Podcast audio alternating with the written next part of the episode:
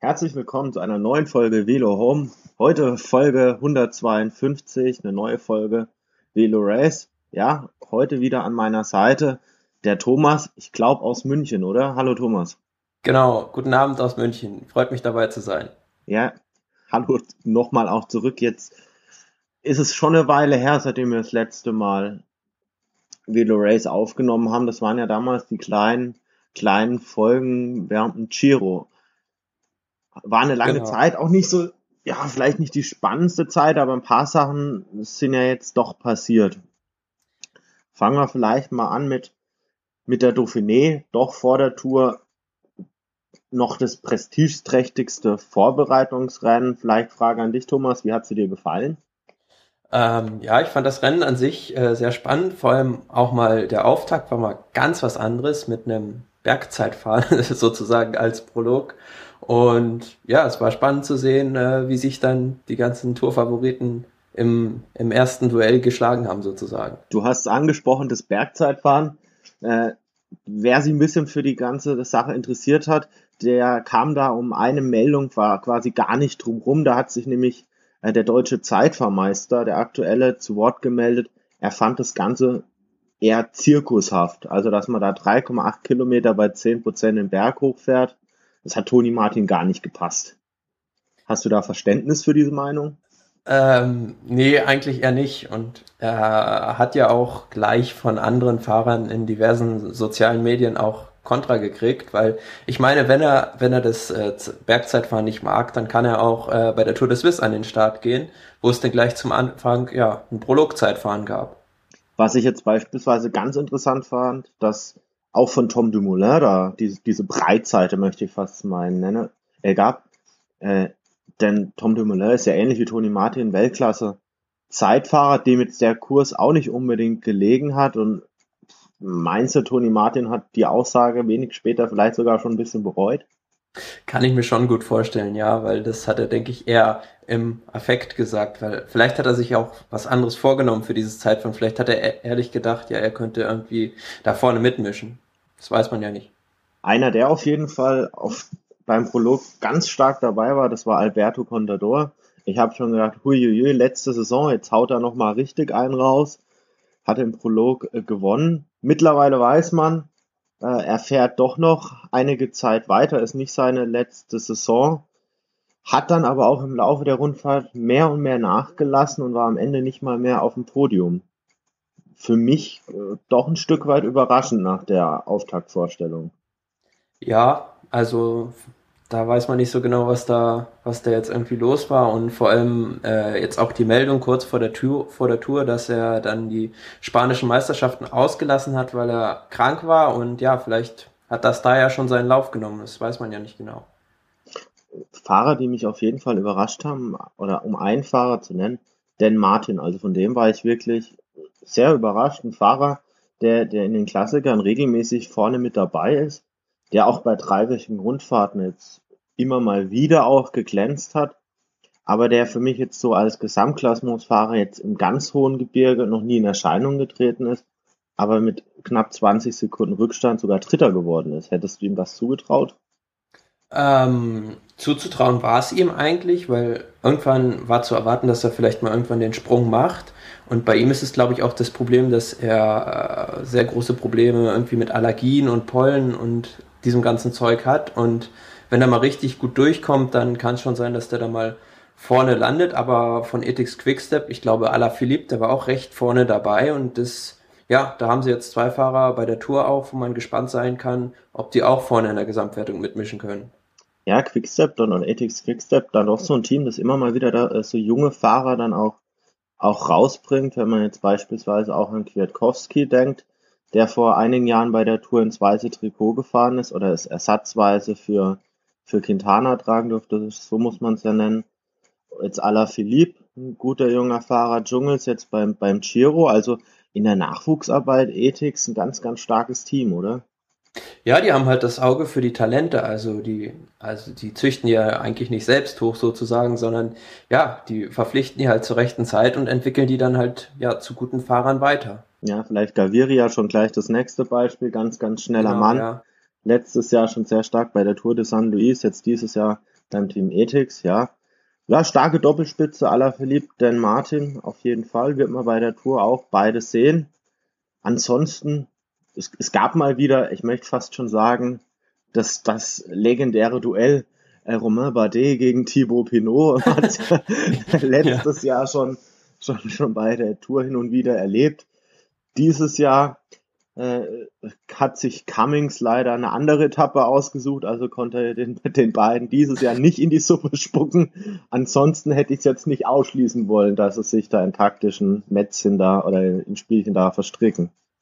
Nee, aber ganz spannend, wie sich diese beiden jungen Franzosen jetzt entwickelt haben. Thibaut Pinot hat in diesem Jahr einen riesigen Sprung im Zeitfahren gemacht und ist deswegen, denke ich, auch, ja, was das Tourpodium angeht, mit zu den Favoriten zu zählen. Und auch Roman Bardet hat sich enorm weiterentwickelt, wie ich finde.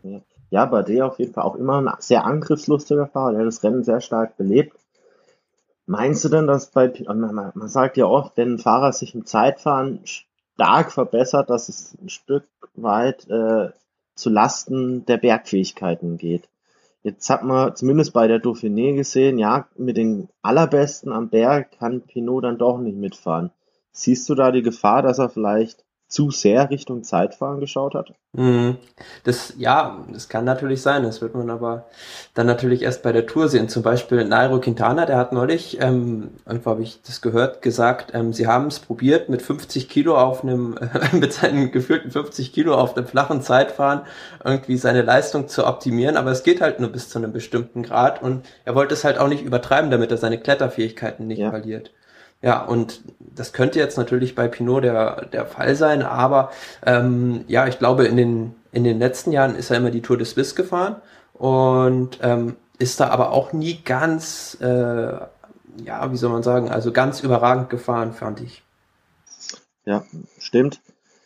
Was, was mir noch aufgefallen ist, und ich, ich weiß nicht, was, was ich ein bisschen befremdlich fand, äh, es war so für mich jetzt so der erste das erste Aufeinandertreffen und das erste richtige Aufeinandertreffen so von Richie Porter und Chris Froome.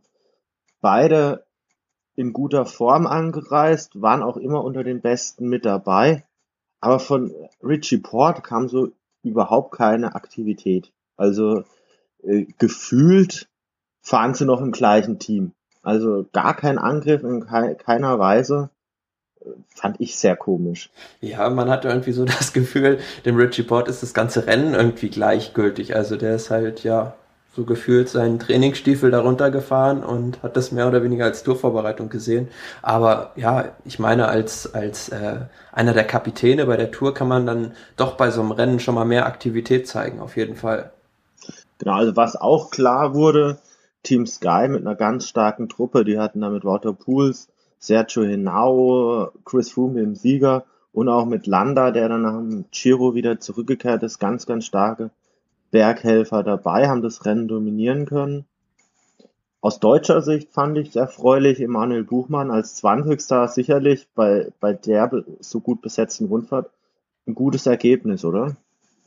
Es muss ja noch nicht heißen, dass er da schon in Topform war. Also es kann ja natürlich sein, dass er sich bei der Tour dann noch steigert. Also ja, aber es ist ein gutes Ergebnis für so einen jungen Fahrer auf jeden Fall bei der Dauphiné und da war ja jetzt auch nicht, ja, da war ja jetzt sozusagen das Who is Who, der Rundfahrer fast am Start. Genau, also ganz vereinzelte Fahrer sind da jetzt nicht äh, die Dauphiné gefahren. Du hast äh, Nairo Quintana angesprochen, der hat dann später die Route du Sud äh, in Angriff genommen, hat die auch gewonnen. Da war jetzt aber wirklich gar kein, gar keine ernstzunehmende Konkurrenz dabei.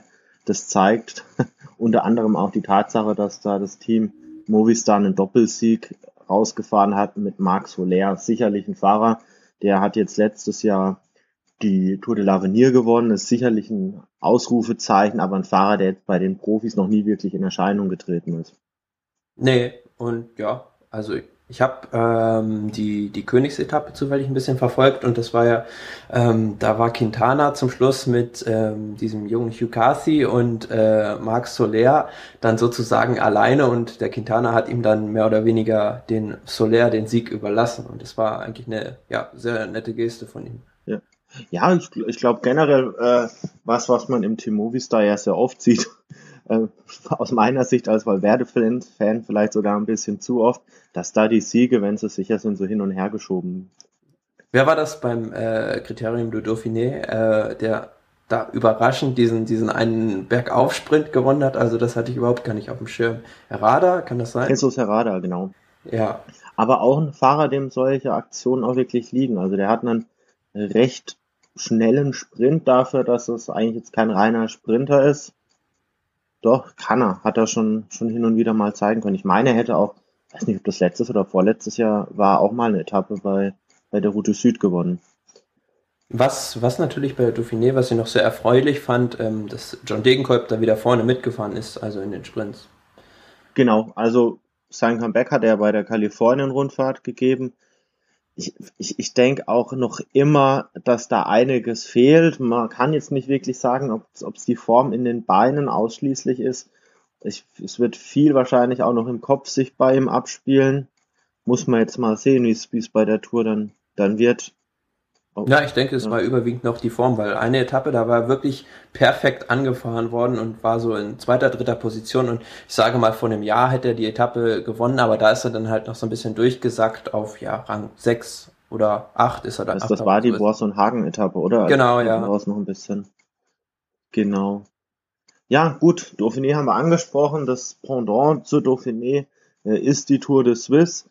Und da hat man aus meiner Sicht dann doch den ganz, ganz großen Durchbruch von, von dem nächsten Kolumbianer, möchte ich fast meinen, erlebt. Miguel Angel Lopez, 22 Jahre, glaube ich, alt. Da, da fragt man sich, warum hat denn Deutschland nicht solche Fahrer? Also das sind ja gefühlt zehn Fahrer, die da bei den, bei, bei den Rundfahrten glänzen können. Ja, es ist Wahnsinn. Also ich weiß nicht, ähm, ja, trainieren wir falsch in Deutschland oder trainieren wir überhaupt? vielleicht liegt es auch einfach daran, dass wir keine äh, Hochebenen von 3000 Metern haben. Ja, sicherlich. Wenn man jetzt hier sich mal die Top 10 anschaut am Ende, also ich denke, wir können es uns sparen, jetzt auf jede einzelne Etappe einzugehen. Dafür äh, wollen wir viel zu sehr den Blick dann auch vorauswagen. Zweiter Platz, Jonis Agire, also auch bei, bei der Tour de Suisse, Movistar mit vorne mit dabei. Warren Bagil, Dritter, dann schon Charlinson Pantano. Hätte man vielleicht im Vorfeld auch nicht gedacht, dass er so weit vorne landet. Talansky Fünfter, Van Garderen Sechster, dem hätte man wiederum vielleicht ein bisschen mehr zugetraut. Rui Costa, der schon zweimal, meine ich, gewonnen hat. Siebter, Keldermann Achter, Spilak Neunter und dann Sergei Czernetsky Zehnter. Wem man ein Stück weit vermisst, was mich auch stark gewundert hat, Garen Thomas war gar nicht so weit vorne dabei. Ja, er hat lange, also glaube ich, bis drei Etappen vor Schluss recht gut mitgehalten, aber dann, ja, ist er halt mehr oder weniger, was heißt eingebrochen? Es war ja halt zum Schluss war es, glaube ich, die Top Ten waren wahrscheinlich noch so innerhalb von zwei Minuten oder so und ja, ist er halt ein bisschen rausgefallen am Ende. Hat jetzt auch, heute konnte man lesen, er hätte jetzt bei der Tour sämtliche Gesamtklassements Absichten, die er vielleicht irgendwo im Hinterkopf hatte, hätte er jetzt aufgegeben und würde sich jetzt voll Chris Froome unterordnen. Was meinst du? Sagt er sowas, um ein bisschen den Druck vielleicht auch von sich zu nehmen und dann zu überraschen? Oder sind da die eigenen Ambitionen jetzt komplett ad acta gelegt?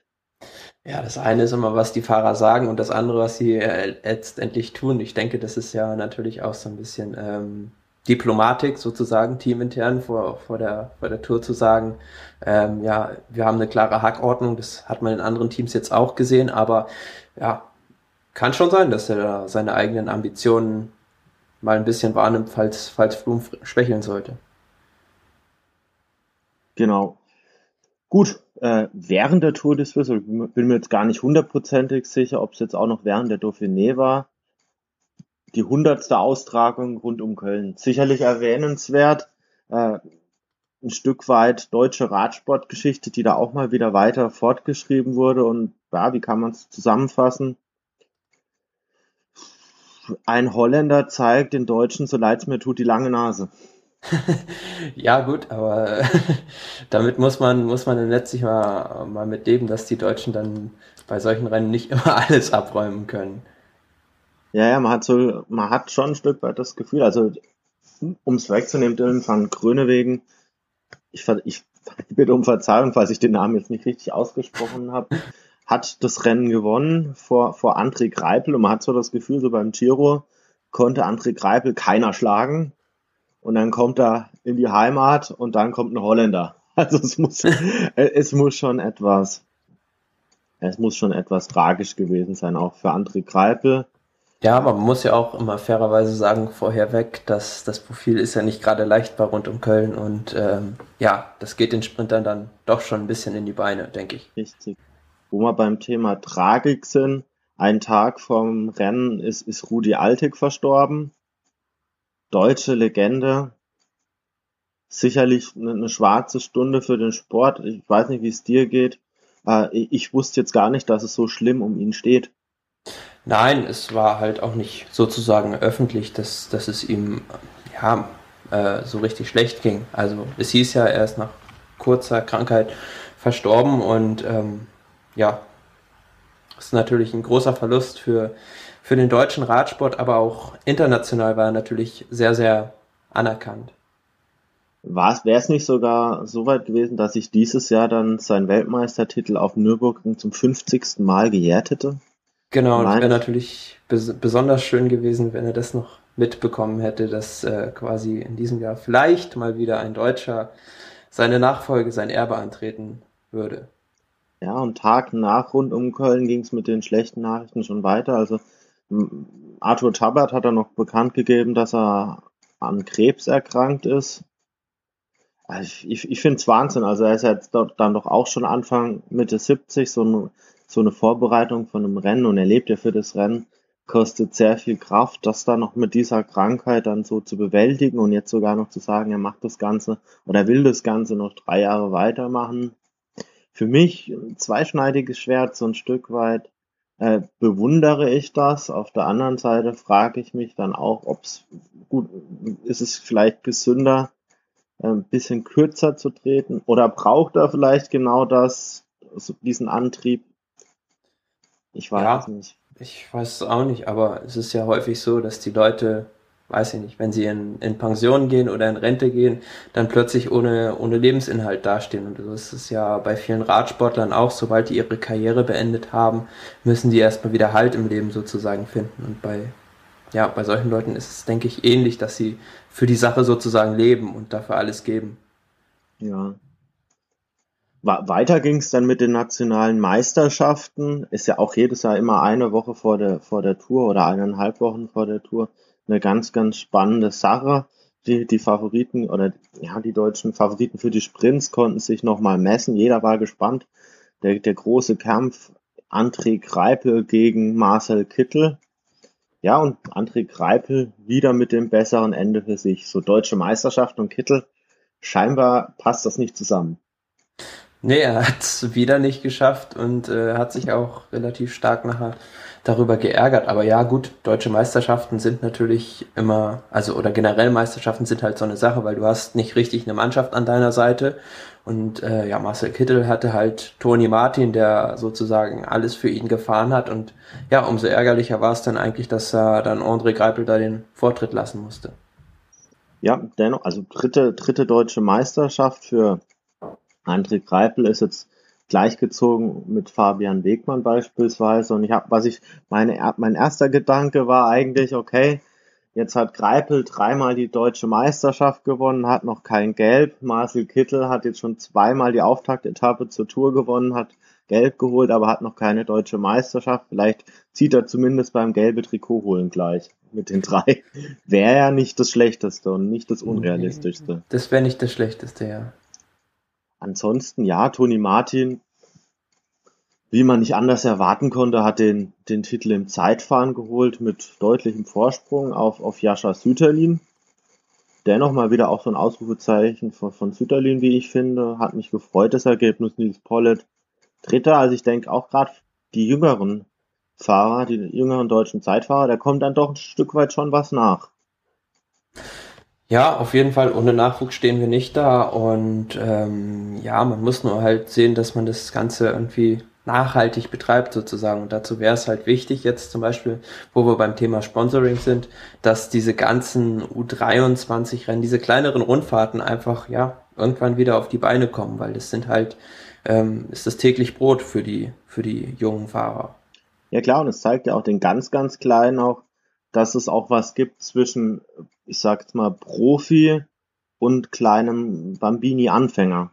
Also, dass man da auch so die Entwicklung sehen kann. Und ich denke mal, wenn jetzt hier so ein Rennen U23 wäre, das ist ja doch was, was man sich auch mal gern anschauen kann. Und je mehr Radsport man sieht, umso eher entsteht da vielleicht auch eine gewisse Faszination oder ein gewisser Zug hin zu einer Sportart. Auf jeden Fall, ja. Und ähm, ja, in anderen Ländern ist es halt, ist es halt anders, weil diese Rennen einfach eine ganz andere Tradition haben und von daher sind die eigentlich gar nicht ja, wegzudenken. Ich meine, es fängt ja beispielsweise schon damit an, dass in, in Frankreich die, die nationale Meisterschaft im Fernsehen übertragen wurde, beispielsweise. Genau, Fand ich beispielsweise sehr, sehr spannendes Rennen. Arthur Bichot hat sie gewonnen. Da hatte man wirklich einen, einen klassischen Kampf zwischen Ethics, zwischen Dessert war mit, war mit im Spiel.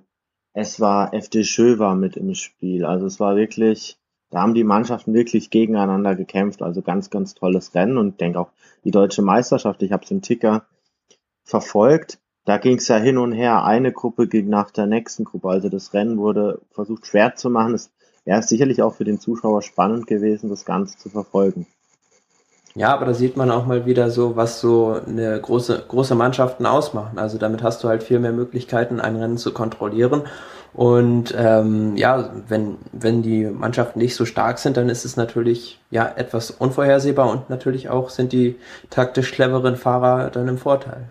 Also was für mich dann auch aus deutscher Sicht, um jetzt mal vom, vom Männerrennen auf das Frauenrennen umzuswitchen, was mich da wirklich richtig gefreut hat, war dann der Sieg von Trixie Worak. Für alle, die es nicht wissen, sie hat äh, Anfang des Jahres einen schweren Unfall gehabt, ihr musste eine Niere entfernt werden und jetzt der deutsche Meistertitel.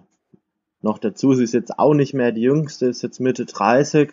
Ganz, ganz tolle Geschichte, wie ich finde. Vielleicht so ein bisschen, kann was so ein Stück weit ein Pendant zu, zu John Degenkopf vielleicht bei der Tour sein, so nach schwerer Verletzung wieder zurückkommen? Ja, wollen wir hoffen für John Degenkolb. Aber es wird natürlich nicht leicht, weil es gibt auch nicht so super viele Etappen, die jetzt ein John Degenkolb mit seiner Charakteristik als Fahrer ja jetzt zwingend gewinnen müsste, weil in den flachen Sprints wird sowieso, denke ich, schwierig und ja, bei den anderen Etappen muss man sehen. Vielleicht jetzt vielleicht kann er ja noch davon profitieren, dass ihm viele Fahrer diese absolute Spitzenklasse aktuell noch nicht zutrauen und vielleicht gibt's ja doch auch die Möglichkeit, mal in eine Gruppe mitzugehen. Also das war so ein Gedanke, den ich da jetzt hatte. Ja, natürlich, als, so, als Plan B so. Ja, also sicherlich, also schon Kolb könnte man vielleicht, wenn man jetzt unterschätzt in der aktuellen Verfassung, schon durchaus mal zugestehen, mal in so eine Gruppe zu gehen. Hat man ja immer mal wieder gehabt, dass, dass Fahrer auch aus Gruppen mal eine Etappe gewinnen konnten. Zumal, ja, ich will ja jetzt nichts Böses unken, aber das Team Giant Alpecin ist ja jetzt in diesem Jahr nicht nur auf die Sprints ausge, ausgerichtet und da ist die Frage, ob die, ja, wie stark die sich dann noch reinhängen für John Degenkolb überhaupt. Ja. Wenn wir jetzt aber noch mal kurz dann, bevor wir dann wirklich endgültig zur, zur Tour übergehen, noch mal kurz bei den nationalen Meisterschaften bleiben oder auch den, ja, ein bisschen ins Internationale reingucken für mich auch eine Meldung, wo ich echt nur mit dem, Kopf schütteln konnte, war, äh, Buhani ist erstmal aus den französischen Meisterschaften ausgestiegen und verpasst jetzt die Tour. Also jetzt, ja. jetzt nicht so, dass ich ihn jetzt sonderlich mag, jetzt weder als Fahrer noch jetzt so als Mensch, was ich so mitbekommen habe. Aber hast du da mitgekriegt, was da wirklich im Detail abgelaufen ist? Also ich habe nur wilde Spekulationen gehört. Ja, es soll wohl so gewesen sein, dass die, in dem Hotel, in dem er war, nachts irgendwelche Leute Lärm gemacht haben und er hat halt dann in dem Hotelzimmer in dem entsprechenden geklopft, ja, und dann kam es wohl zu einem Handgemenge und da hat er dann wohl zugelangt und sich dabei so schwer an der Hand verletzt, dass er jetzt nicht bei der Tour starten kann. Wahnsinn. Also meine, im Endeffekt, ich glaube, am besten kann man es zusammenfassen mit äh, selber Schuld, oder? Also ja, also scheint auch ein Fahrer zu sein, der dem, dem ziemlich schnell die Nerven durchgehen. Ja, gut, aber hat man schon des Öfteren mal so wahrgenommen. Ja. Ja, und noch die ganz, also wirklich jetzt vor der Tour noch die letzte Mitteilung oder ganz, ganz schöne Mitteilung auch aus deutscher Sicht. Bora hat einen neuen Co-Sponsor und will jetzt nächstes Jahr in die World Tour und da auch ganz, ganz groß angreifen. Ja, ähm, das Unternehmen Hans Grohe und das ist ja sozusagen, ähm, wie soll man sagen, eine sehr gute Kooperation mit Bora, weil Bora macht ja Küche und die machen so mehr oder weniger Armaturen und wollen da jetzt, wie ich das verstanden habe, auch stärker in den Markt, Markt äh, Küche reindrängen sozusagen und haben sich da jetzt mit Bora zusammengetan. Ja, und ähm, das Budget soll recht groß sein und es werden auch schon diverse Fahrernamen für die nächste Saison gehandelt und da sollen wohl dann auch ein oder zwei Kracher dann kommen. Ja, also Namen, die da spekuliert wurden. Peter Sagan, Raphael Maika, also Ralf Denkestasch, der Manager ist schon ein bisschen zurückgerudert und meinte, ja, Sagan ist dann vielleicht doch noch nicht ganz so die Kragenweite. Aber wer wären denn jetzt für dich so Fahrer, die realistisch wären? Realistische Fahrer, ja, zum Beispiel Toni Martin, dessen Vertrag am Jahresende ausläuft. Ähm, John Degenkolb ist natürlich auch vielleicht irgendwo ein Thema, weil der hat ja schon immer geliebäugelt, eventuell zu Trek zu wechseln und das Team Giant RP10 eventuell zu verlassen. Und ähm, ja, es wurde halt auch noch spekuliert, dass falls Sagan kommen sollte, auch ähm, Raphael Maika mitkommen soll. Und so wie ich das richtig verstanden habe, hat der Ralf Denk ja auch gesagt, sie wollen auch bei den großen Landesrundfahrten vorne angreifen. Und da muss ja schon wirklich ein richtig guter Klassementsfahrer geholt werden. Ja, die, die Frage, die ich mir da stelle, ist, äh, ein Klassementsfahrer alleine wird wahrscheinlich nicht reichen. Man braucht ja dann auch die entsprechenden Helfer, um die dann auch wirklich zu unterstützen. Wenn ich mir jetzt beispielsweise mal jetzt abseits von den dreiwöchigen Rundfahrten jetzt beispielsweise mal den Fahrer Sagan mal nehme, der war jetzt bei Paris-Roubaix ziemlich schnell äh, isoliert. Mir würden jetzt allerdings auch aus dem Team Bora jetzt nicht wirklich viele Fahrer einfallen, die ihn da wirklich im Finale nochmal nach vorne bringen. Ähnlich ist jetzt bei den dreiwöchigen Rundfahrten. Also so Maika, Dominik Nerz hat jetzt bis jetzt noch nicht wirklich äh, ganz, ganz groß glänzen können am Bergen. Emanuel Buchmann ist noch ein junger Fahrer, wo man jetzt auch noch nicht sagen kann, ob der wirklich jetzt mal zum Edelhelfer taugt. Ich würde es mir nicht wünschen. Ich würde mir eher wünschen, dass er zum Kapitän herangreift. Ich weiß nicht. Zumal, zumal der Ralf Denk ja auch gesagt hat, sie haben weiterhin das Ziel, junge Deutsche, also einen jungen deutschen Rundfahrer zu entwickeln. Ja.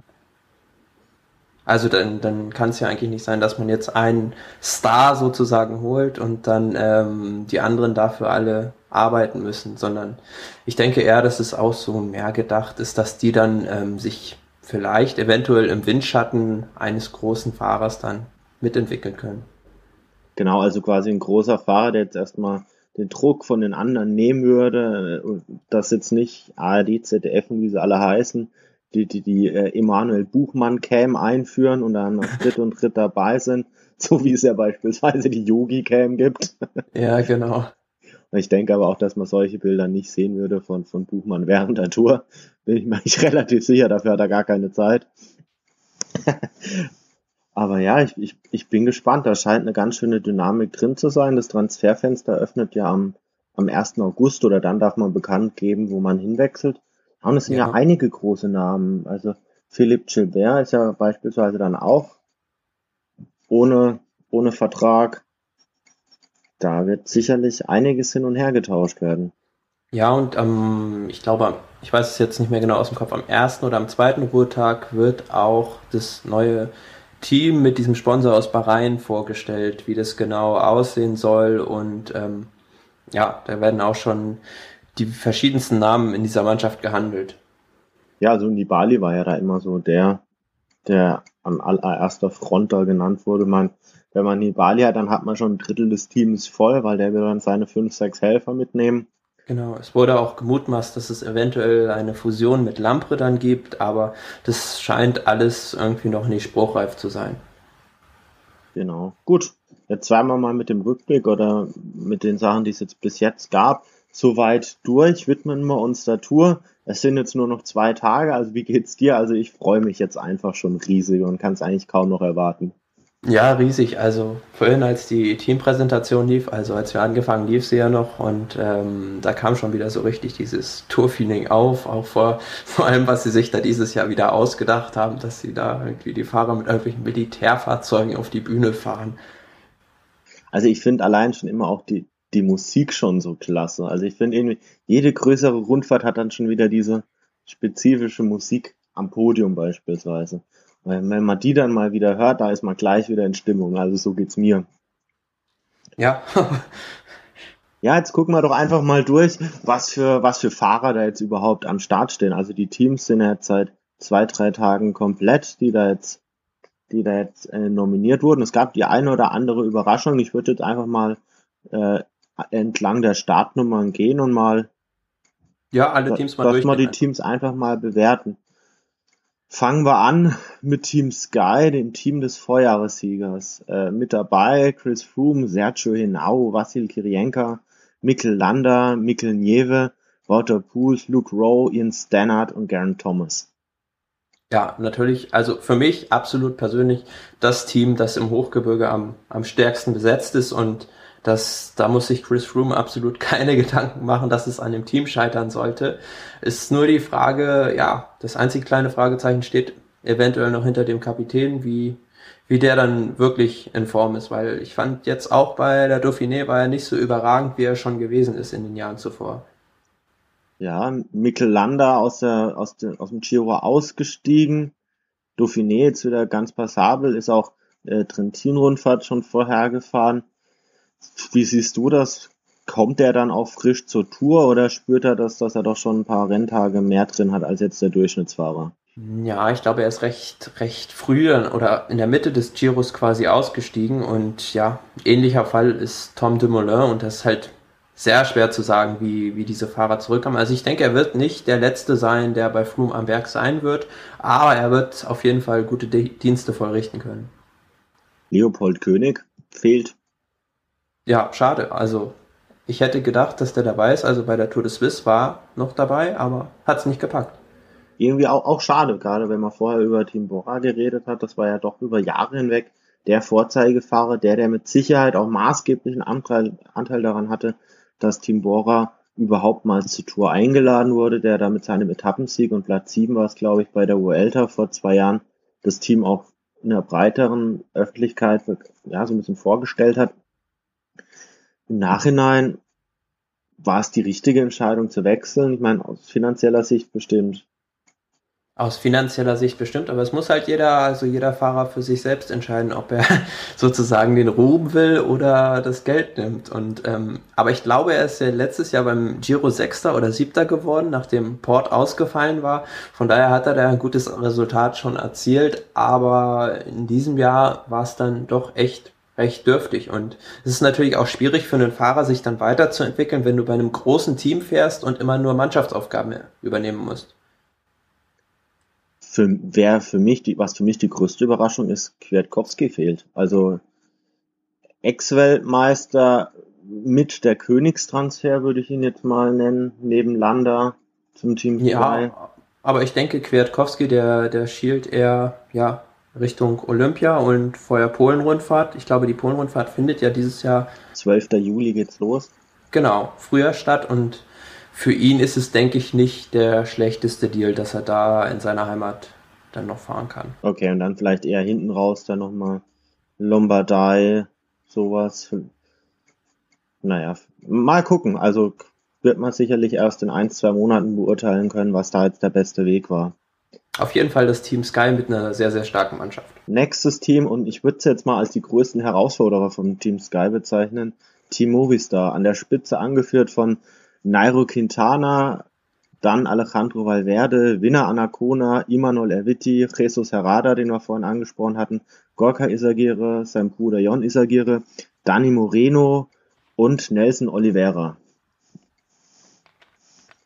Ja, also steht dem Team Sky eigentlich wenig nach. Was mir eigentlich so ein, ja, mir fehlt eigentlich so ein Fahrer für, fürs Flache, für die flache Etappen, der sozusagen den Quintana und ja, vor allem den Quintana aus dem Wind halten kann. Also da hätte man vielleicht doch Castro Viejo oder sonst irgendwie einen, der noch richtig gut bolzen kann, vielleicht noch eintauschen können. Also Aber ansonsten. Ich, ich glaube, der Fahrer, der dafür oder für diese Helfaufgaben äh, genutzt werden soll, ist, glaube ich, Immanuel Erviti, also ein Fahrer, der das doch recht gut macht. Äh, was mich überrascht hat, ist, dass Nelson Oliveira ins Aufgebot gerückt ist. Der war ja auch lang verletzt. Und ich, ich denke, dass generell vielleicht auch die Sache, dass jetzt wenige fürs ganz Flache dabei sind, ist auch der Tatsache geschuldet, dass einige verletzt waren. Beispielsweise auch ein Adriano Malori, den ich mir gut hätte vorstellen können als guter Zeitfahrer. Ist ja auch verletzt gewesen, kehrt langsam zurück. Ansonsten, ja, ganz, ganz starkes Team muss man mal sehen, inwieweit Valverde sich da voll aufopfert oder doch noch ein Stück weit auf Etappenjagd geht oder schon Richtung Olympia guckt und sagt, das eine oder andere Korn spart er dann doch. Ja, ja aber es ist natürlich ein Mann, der auch nicht nur mit seiner reinen physischen Präsenz, sondern auch mit seiner Erfahrung Quintana noch sehr weiterhelfen kann. Absolut, ja. Ansonsten ganz, ganz starkes Team. Also Winner Anacona, hat, hat ganz starke Arbeit geleistet, beispielsweise für Jon Isagire bei der Tour de Suisse. Isagire ist da ja Zweiter geworden. Jesus Herrada, Dauphiné eine Etappe gewonnen. Dani Moreno, braucht man, glaube ich, auch nichts mehr groß nee, zu sagen. nichts mehr drüber zu sagen. Ja, und Anacona erinnere ich mich auch noch letztes Jahr Alp d'Huez. Da war er einer der, der wichtigsten Männer für Quintana.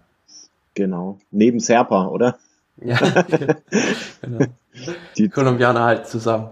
Genau, wir wissen, das, das wissen wir ja sehr gut aus unserem gemeinsamen Erlebnis auch genau. Richtung Salsa Alm, genau. Und die Fans sorgen da auch dafür, dass es so bleibt. Ja, nächstes Team, Team Astana, Fabio Aru, Vincenzo Nibali, Jakob Vogelsang, André Grifko, Tanel Gangert, Alexei Luzenko, Diego Rosa, Lucian Sanchez und Paolo Tiralongo. Ja, also für mich ein starker Kapitän, aber es fehlt so ein bisschen, also hinten raus wird es natürlich schwierig werden, weil viele Fahrer dabei sind, wie ein Vogelsang oder wie ein Kangat oder ein Nibali auch, die einfach den Giro schon in den Beinen haben und da muss man halt sehen, wie das hinten raus wird. Und zum anderen die zweite Frage, wie wird sich Nibali einordnen? Ist schwierig zu spekulieren. Also er hat gesagt, Aro ist der Kapitän. Er will sich auf Olympia vorbereiten.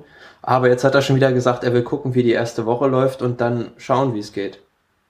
Ja, ich glaube, das ist, ist für ein Team halt keine gute Heraus äh, Voraussetzung, wenn schon die Spannungen im Team anfangen und man da merkt, es geht nicht, nicht vielleicht bei Ja, zumal, zumal es ja auch bevorsteht, dass sich Astana und Nibali trennen werden und die beiden, also Aro und Nibali sowieso nicht das beste Verhältnis haben und ja, kann man sich schon fragen, warum man dann die beiden größten Fahrer, die man in, in der Mannschaft hat, zur Tour schickt. Ja. Ähm, Diego Rosa und Tiralongo, zu welchem Lager der beiden würdest du die jeweils zuordnen? Ja, also die würde ich jetzt, also ich würde das nicht so in Lager einteilen, aber Tiralongo ist und Rosa sind beides natürlich sehr, sehr gute, gute Helfer und ähm, vor allem Rosa, der hat sich in der letzten Zeit, vor allem im letzten Jahr, sehr, sehr stark entwickelt und könnte Gold wert werden für Fabio Aru, falls der noch äh, ums Podium kämpfen sollte. Und von Aru selbst muss man natürlich sagen, dass er jetzt im Vorfeld nicht die Ergebnisse gezeigt hat, aber es ja war auch in anderen Jahren schon so und von daher muss man sich da einfach überraschen lassen. Luzenko der Quotenkassache? Fragezeichen. genau. Gut, gehen wir vielleicht einfach weiter. Äh, ja, Alberto Contador für das Team Tinkoff an. Peter Sagan mit dabei, Maciej Bodnar, Oskar Gatto, Robert Kieselowski, Roman Kreuziger, Rafael Maika, Matteo Tosato bei seiner gefühlt hundertsten Tour und Michael Waldgren. Ja, also zwei Kapitäne, Peter Sagan für die Sprints, Alberto Contador für die Gesamtwertung. Bei beiden muss man sehen, dass, dass man die Ambitionen unter, den Hut, unter einen Hut bekommt. Ähm, Im Zweifel sollte Contador wirklich ums gelbe Trikot kämpfen, kann ich mir auch von Peter Sagan vorstellen, dass er sich da mal einfach in den Dienst stellt. Also ich denke, das grüne Trikot, da wird es schwierig, das dem Peter Sagan irgendwie streitig zu machen, weil es einfach so überragend auch über, über jedes Terrain einfach kommt. Ja, und ansonsten, Rafael Maika hat auch schon den Giro gefahren und ja, in den, in den, in den Bergen muss man natürlich sehen, dass diese Mannschaft Tinkoff mit Team Sky und Team Movistar, denke ich, nicht ganz mithalten kann. Vor allem in der Breite nicht. Natürlich, man hat da jetzt einige Fahrer auch abgestellt fürs für Saga. Und wenn ich jetzt mal an vielleicht Botna oder Gatto denke, ja, die jetzt im Hochgebirge sicherlich nicht mithalten können. Tosato auch nicht, aber der wird eher den äh, Kapitän de la Route machen, wie man es so schön sagt. Ich bin da jetzt, ich bin da jetzt wirklich mal gespannt. Also die Sache mit Sagan, dass er helfen wird, kann ich mir gut vorstellen. Ich denke, Es kann sicherlich auch mal so ein taktisches Element sein, Sagan in die Gruppe zu stecken, falls Contador von hinten kommt. Sagan gewinnt da die Zwischensprintwertung und so haben beide was davon. Also durchaus denkbar, dass das so läuft. Nächste Truppe, Ajeu de Serre La Mondiale, angeführt von ihrem Kapitän Romain Bardet. Dahinter Jan Backelans, Michael Gerel, Samuel Dumoulin, Ben Gastauer, Cyril Gauthier, Alexis Gougard, Domenico Pozzovivo und Alexis Villamos. Ja, Pozzovivo in diesem Jahr äh, mit gefühlt 38 Jahren bei seiner ersten Tour. Ähm, hat auch schon den Giro gefahren, aber enttäuschend, wie ich fand. Und ja, ansonsten die Mannschaft voll, denke ich, auf Romain Bardet ausgerichtet, der dieses Jahr in der Gesamtwertung ja doch in die Top 5 fahren soll. Pozzovivo, jetzt äh, ordnet er sich dann hundertprozentig unter. Also ich meine, französisches Team, alle für Bardet sollte man eigentlich meinen, aber meinst du, er hat da vielleicht sogar noch eigene Ambitionen auch? Zumindest mal auf eine Etappe sicherlich, oder? Ja, eventuell schon, aber ich glaube, weil er auch schon den Giro gefahren ist, dass er einfach nicht, also Pozzovivo hat für mich in den letzten beiden Jahren doch schon ziemlich abgebaut. Also, dass er da auch nicht mehr die Fähigkeiten hat, selbst irgendwie groß auf eigene Karte zu fahren. Wen man natürlich noch im Auge behalten muss, ist Alexis Villamot, der im letzten Jahr war es, glaube ich, an der Mühe de Bretagne gewonnen hat. Und das ist halt ein Fahrer, der auch bei so kurzen Uphill-Finish dann ganz vorne landen kann. So, als, als nächstes ein Team, das holländische Team angeführt, also Lotto NL Jumbo angeführt von Wilco Kender, Keldermann, dieses Jahr ja leider ohne Robert Gesing, der hat sich leider verletzt. Aber dabei George Bennett, Dylan Fall, oder Dylan Grönewegen, Fun habe ich glaube ich vorhin dazu gedichtet oder ich weiß gar nicht, ob das dazugehört. Bertjan Lindemann, äh, Timo Rosen, äh, Martin Weinand, Sepp van Marke und aus deutscher Sicht ganz, ganz erfreulich Paul Martens, der letztes Jahr sein Debüt gefeiert hat, wieder dabei. Ja, und Robert Wagner, also der wird ja sicherlich dem, dem Dylan da, um mal den Nachnamen auszusparen, sehr, sehr dankbar sein. Ja. Ja, aber ich weiß nicht genau. Ähm, ich habe es vorhin äh, mitbekommen. Ich glaube, der Dylan Grönewegen war gar nicht bei der Präsentation, weil es ihm nicht so gut ging. Kann das sein? Ähm, ja, und da muss man sehen, wie, wie der sich dann in den Sprints bewegen kann. Aber natürlich mit Robert Wagner, einen exzellenten Mann, der sich in den Sprints sehr gut auskennt und dort äh, natürlich ihn sehr gut nach vorne manövrieren kann. Der auch, bei, der auch bei Paris-Roubaix richtig klasse gefahren ist noch ja. dazu. Ne? Und vielleicht für, für die, die das, die ganze Story noch nicht kennen, äh, Robert Wagner hat sich jetzt nicht wirklich viele Chancen auf die Tour ausgerechnet. Ich glaube, es ist auch seine erste, bin ich mir jetzt nicht hundertprozentig sicher. Ja, ich glaube schon. Ähm, er hätte jetzt nicht wirklich Chancen gehabt, wenn es da nicht dieses niederländische Talent Grünewegen geben würde. Es hat sich so im Jahr oder im Frühjahr ein bisschen heraus signalisiert, dass Wagner da wohl der ideale Anfahrer ist. Und gerade in den letzten Wochen hat der junge Holländer mehr und mehr auf sich aufmerksam machen können und war dann ein Stück weit auch der Türöffner für Robert Wagner. Also man denk, kann, denke ich, schon sagen, ohne Grönewegen kein Wagner. Nee, also ansonsten wäre er wohl nicht dabei gewesen. Ja, und ansonsten ist es aber, denke ich, eine relativ ja, junge Mannschaft noch. Also nicht, hat nicht die größte Erfahrung und ansonsten geht man auf Etappen und versucht Wilko Keldermann in die Top 10 zu fahren. Kommen wir jetzt mal von einem jüngeren Team zu einem etwas älteren Team. Gesetzteres Alter. Bauke Mollema, Fabian Cancellara, letzte Tour, da wird man gespannt sein, was passiert. Markel Irisa, ein alter Baske, Grigori Rast, ein älterer Schweizer, Frank Schleck, ein älterer Luxemburger, Peter Stettiner, da noch, ich würde jetzt mal sagen, sogar noch im mittleren Alter, Jasper Stuyven, etwa Toins die jüngere Generation und dann Heimer Subeldia, Jahrgang 77, also das sind dann schon die ganz alten Kanten. Ja, aber da wird man sehen, ähm, Erfahrung zahlt sich doch manchmal aus und ja, ich denke, ja, auch wieder Einfahrer für die Gesamtwertung, Bauke Mollema wird versuchen, wieder die Top 10 anzupeilen und ansonsten Fabian Cancellara natürlich besonders motiviert, weil wir dieses Jahr in der Schweiz in seiner Heimat in Bern sind. Und ich denke, da so die Etappe wird er sich auch ausgeguckt haben, mehr oder weniger, weil am Anfang, ja gut, da hat er nicht so die Superchancen, weil es halt gleich mit einer Sprintetappe losgeht, aber wird man dann sehen. Ein Team, das sich ganz besonders äh, auf den Abstecher in die Schweiz freuen dürfte, das Team IAM Cycling das letzte Mal bei der Tour. Das Team wird sich leider auflösen. Angeführt von Matthias Frank, noch dabei Steph Clement, Jerome Coppel, Martin Elmeger, Sondre Holst-Enger, Reto Hollenstein, Lee Howard, Oliver Nesen und Charlinson Pantano. Ja, also wieder Matthias Frank für die Gesamtwertung. Letztes Jahr ist er ja schon in die, in die Top 10 gefahren und ansonsten werden, glaube ich, alle Fahrer wirklich in diesem Team versuchen, sich irgendwie zu präsentieren, weil es geht ja letztlich für alle darum, einen neuen Kontrakt für das, äh, für die nächste Saison herauszufahren. Ja, Pantano vielleicht noch ein Fahrer, den man noch mal rausnehmen kann. Bei der Tour des Swiss Vierter geworden. Hat eine Etappe gewonnen, ja ein Fahrer, der vielleicht überraschen kann, oder? oder?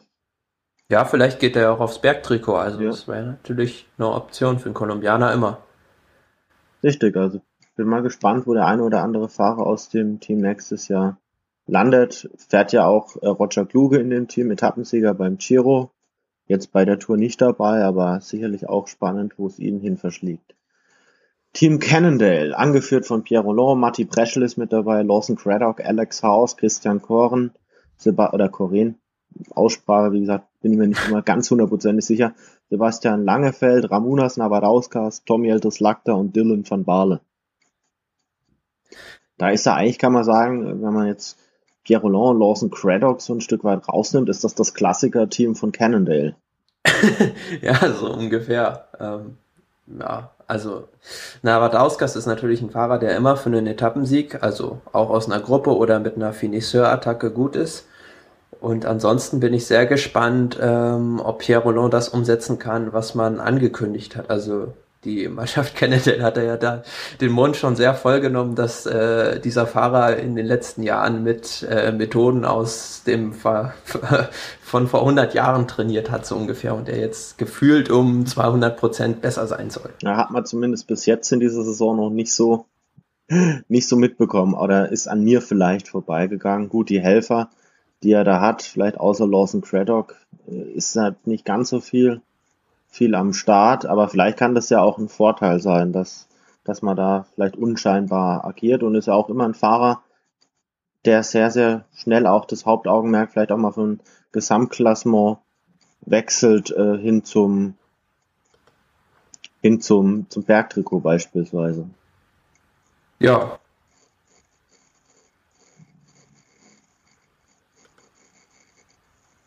Thomas? Ja, hörst du mich noch? Ich höre dich irgendwie nicht mehr.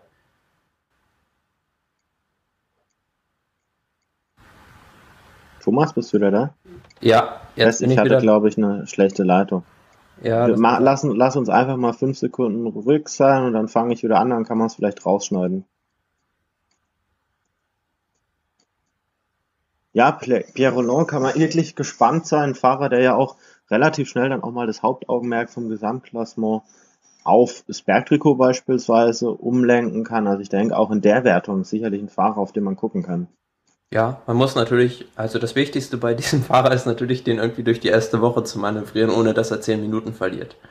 Ja, wobei das natürlich dann auch, auch Chance äh, und Pech zugleich sein kann. Er hat jetzt in den letzten Jahren ja auch öfter mal davon profitieren können, dass er da diese, diesen Rückstand fressen konnte und ja, konnte sich auf der einen oder, anderen, einen oder anderen Etappe ja dann auch wirklich exponieren, genau. Kommen wir zur nächsten Truppe, BMC, BMC Racing Team. Und da ist das erste, was mich sogar gewundert hat, Richie Port geht als Kapitän ins Rennen. Ja. Amerikanisches Team, 91 für Richie Port, Van Garderen mit der 99.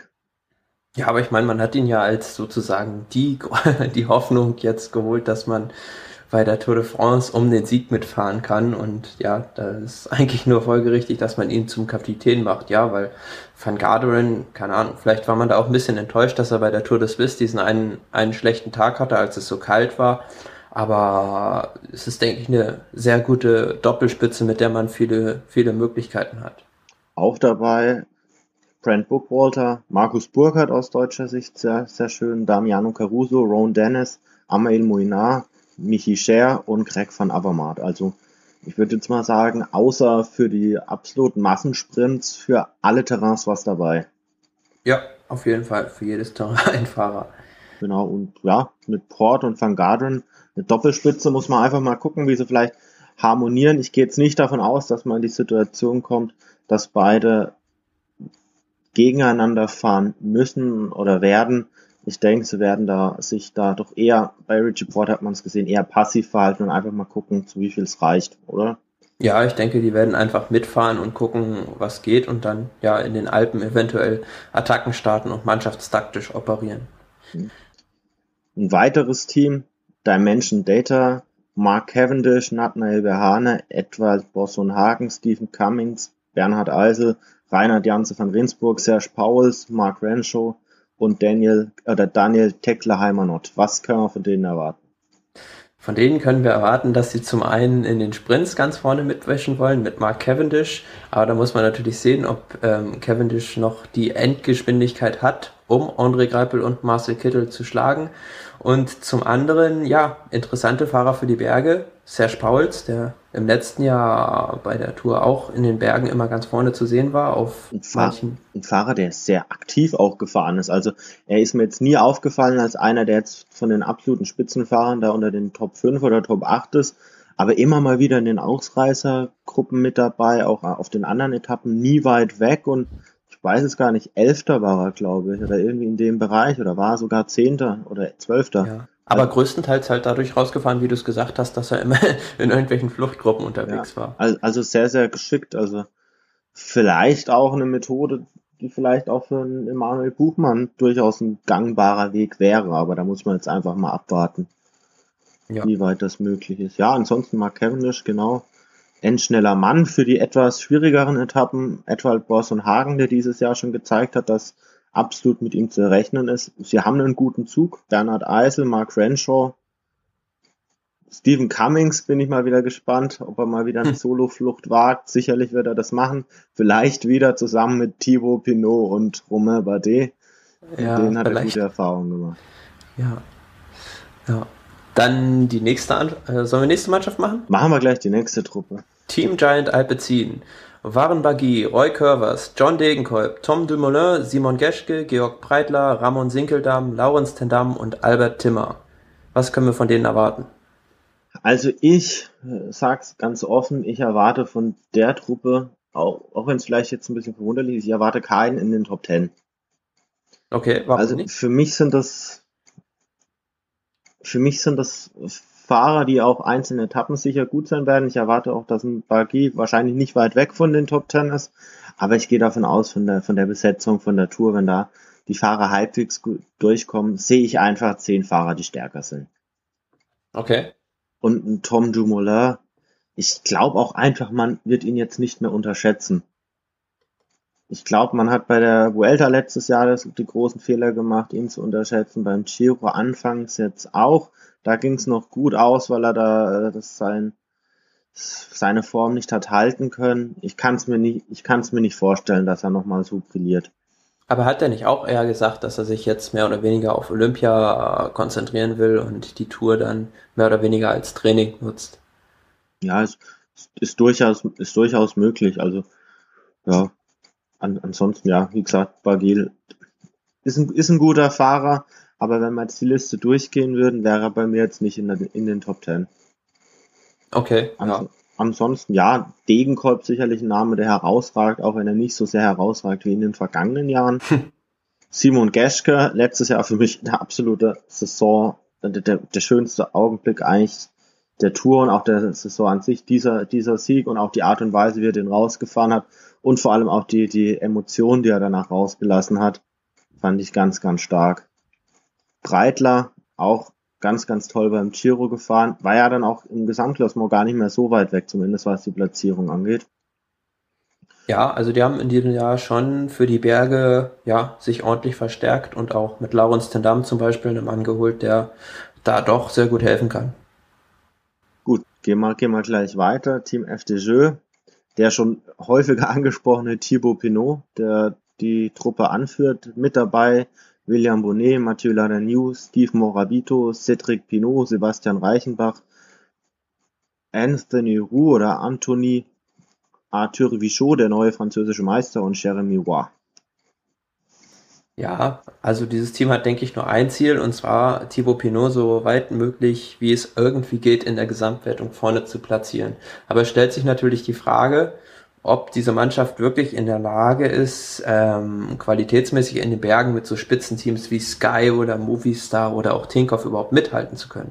Ja, also Morabito ist sicherlich ein Fahrer, dem man das noch einigermaßen zutrauen dürfte, am Berg noch möglichst lang dabei zu sein, aber dann wird es auch schon dünn, dann sind es eher, eher Helfer, die man im Flachen da vorne mit erwarten würde. Also, also ein Jeremy Roy, Anthony Roux, das sind schon so Fahrer, die auch ein Rennen beleben können, Arthur Bichot auch. Also da wird man sicherlich auch einige Leute in die Fluchtgruppen schicken.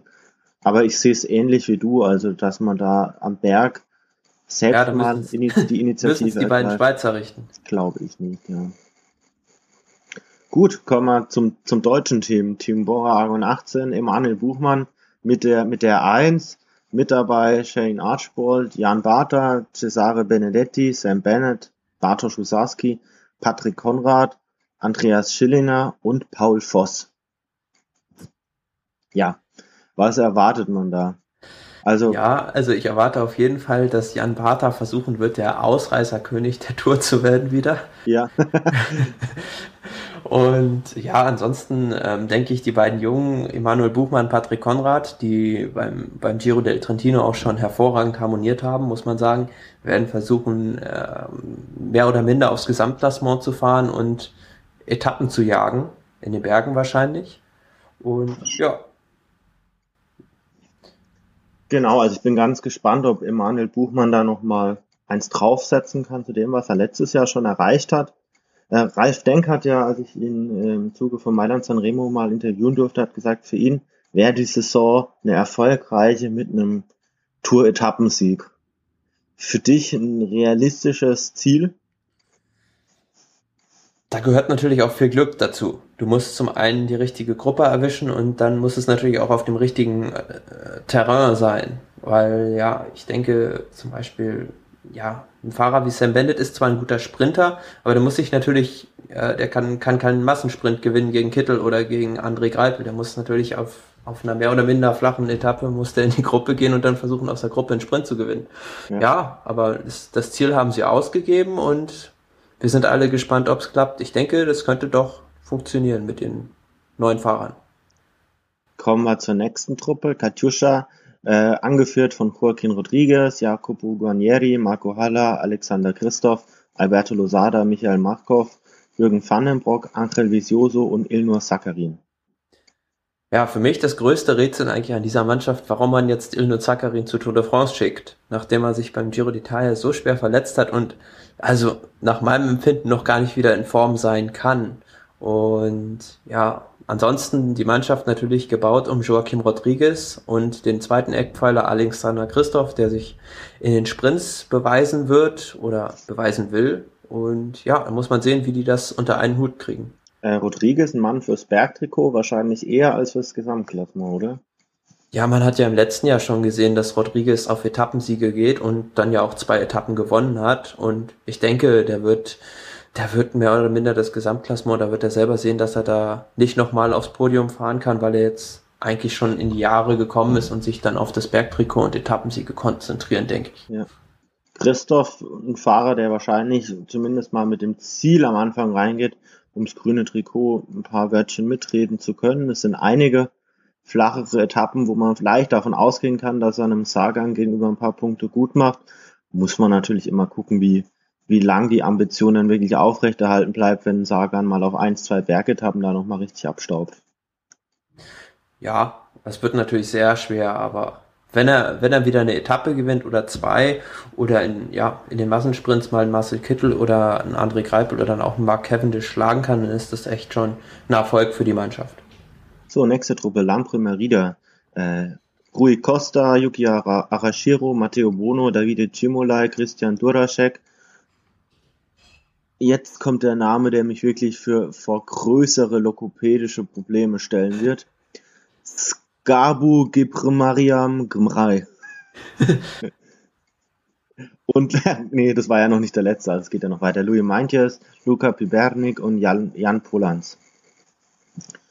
Ja, man hat jetzt von, von Seiten von Rui Costa hat man schon gehört, er will wieder so ein bisschen weg von, von diesem Anspruch, Gesamtklassement fahren zu müssen, in Anführungszeichen. Er will da wieder eher auf Etappenjagd gehen. Das ist ja eher was, was ihm, was ihm lag. Also damals schon bei Movistar hat er ja die eine oder andere Tour de France Etappe gewonnen, in manchen Jahren sogar so, sogar doppelt. Wenn er da seinen Rückstand hatte, ist, ist er ein ganz, ganz starker Ausreißer, oder? Wenn er in der Gruppe dabei ist, er ist gut im Sprint, gut am Berg, ist er ja, ja kaum klar. zu schlagen. Das ist, das ist auch auf jeden Fall, denke ich, der richtige Weg, den er da einschlägt. Und mit äh, manches hat man ja jetzt eigentlich einen Fahrer, der ähm, ja, dem es zuzutrauen ist, dass er in der Gesamtwertung eine Rolle spielt. Und ja, da denke ich, fährt man ganz gut mit dieser zweigleisigen Strategie, dass man den manches aufs Gesamtklassement schickt und den Rui Costa eventuell mal in eine Gruppe. Und ähm, wenn er in einer Ausreißergruppe ist auf einer bergigen Etappe, wird er schwer zu distanzieren sein eine Truppe, bei der es gar keine Zweigleisigkeit geben sollte. Lotto Sudal des Teams Deutschen Meisters, André Greipel mit seinem Kumpel Marcel Sieberg noch mit dabei,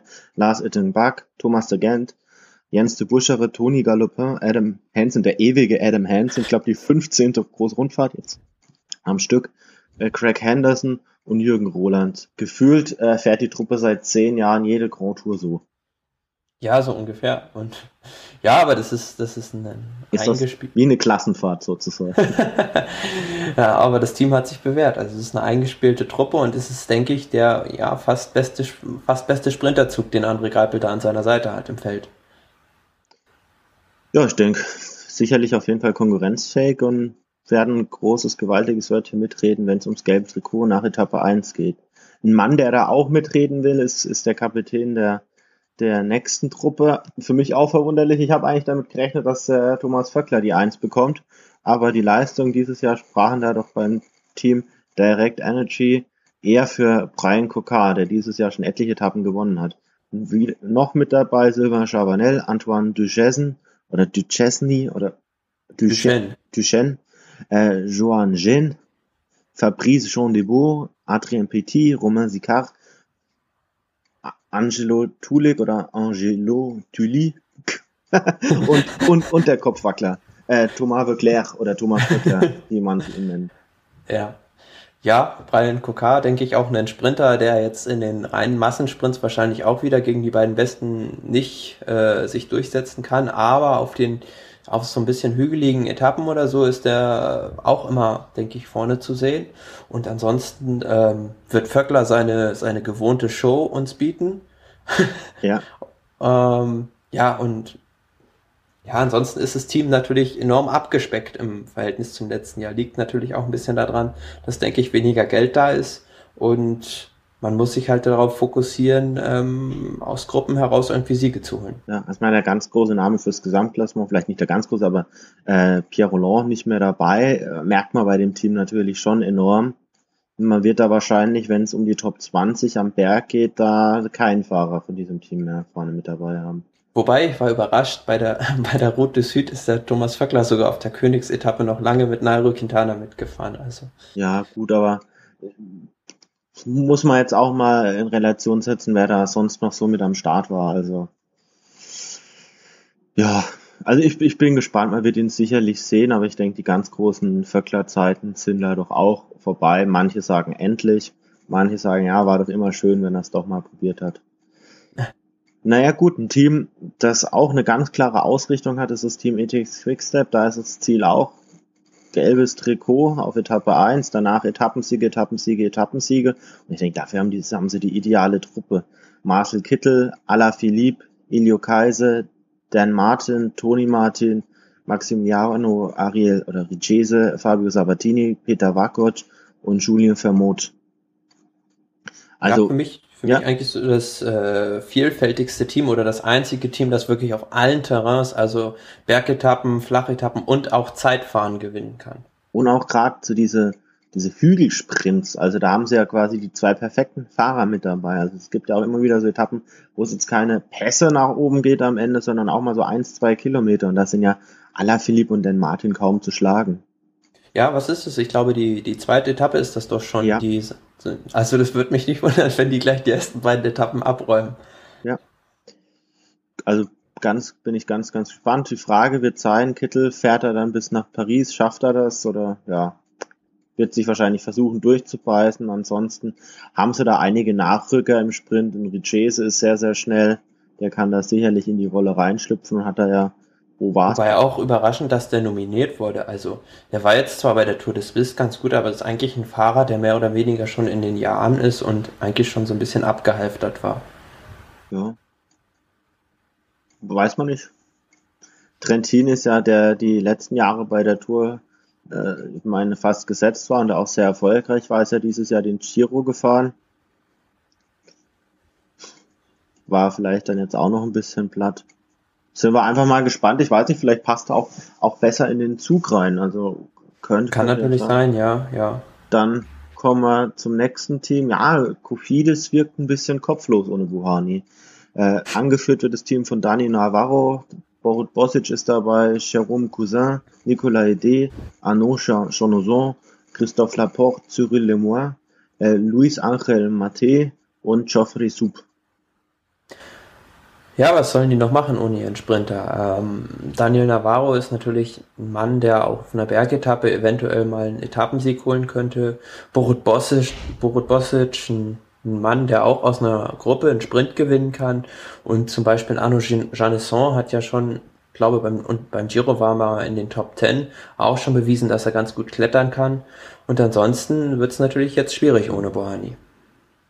Genau, eröffnet aber vielleicht auch die Möglichkeiten für andere. Also es ist ein letzter Anfahrer, das ist meistens Geoffrey Sub. Die sind da ganz dicke. Vielleicht hat der da hin und wieder jetzt mal die Möglichkeit. Ist für mich immer noch der am grimmigst aussehendste Radfahrer im modernen Peloton. Also den könnte man ohne jegliche Probleme in irgendwelche Gladiatorenfilme als bösen Gladiator oder sonst was oder als was weiß ich was alles einbauen. Also der ist furchteinflößend, allein durch seine Augen. Angst, ja. Gut, nächstes Team, Orica und nicht mehr Orica Green Edge, sondern Orica Bike Exchange. Ja, Simon Gerrans, Michael Albasini, Luke Durbridge, Matthew Heyman, Daryl Impey, Christopher Juel Jensen, Michael Matthews, Ruben Plaza und Adam Yates. Adam Yates bei der Dauphiné sehr, sehr stark gefahren. Der Mann für die Gesamt, fürs Gesamtklassement, da soll er weit, weit vorne landen, vielleicht auch ein Wörtchen mitsprechen, ums weiße Trikot. Was ich mir, was ich mir spontan gefragt habe, ist es die beste Idee, Simon Garrans und Michael Matthews beide ins gleiche Team zu nehmen? Es sind eigentlich von den Charakteristiken her mehr oder weniger, ja, eigentlich doch Fahrer mit gleichen Stärken und es ist auch, es sind auch zwei Charaktere, sage ich mal, und es ist schwierig, die äh, sozusagen äh, zu vereinen, dass die füreinander fahren, denke ich. Ja, das ist das ist das Schwierige. Also man hatte jetzt dieses Jahr äh, vor äh, vom Amstel Gold Race schon mal die Diskussion, fährt denn dann auch wirklich jeder für den anderen, wenn es denn sein muss? Das Ergebnis war, dass sie zwar beide da waren, aber vorne Walgren und Gasparotto dann schon weg waren.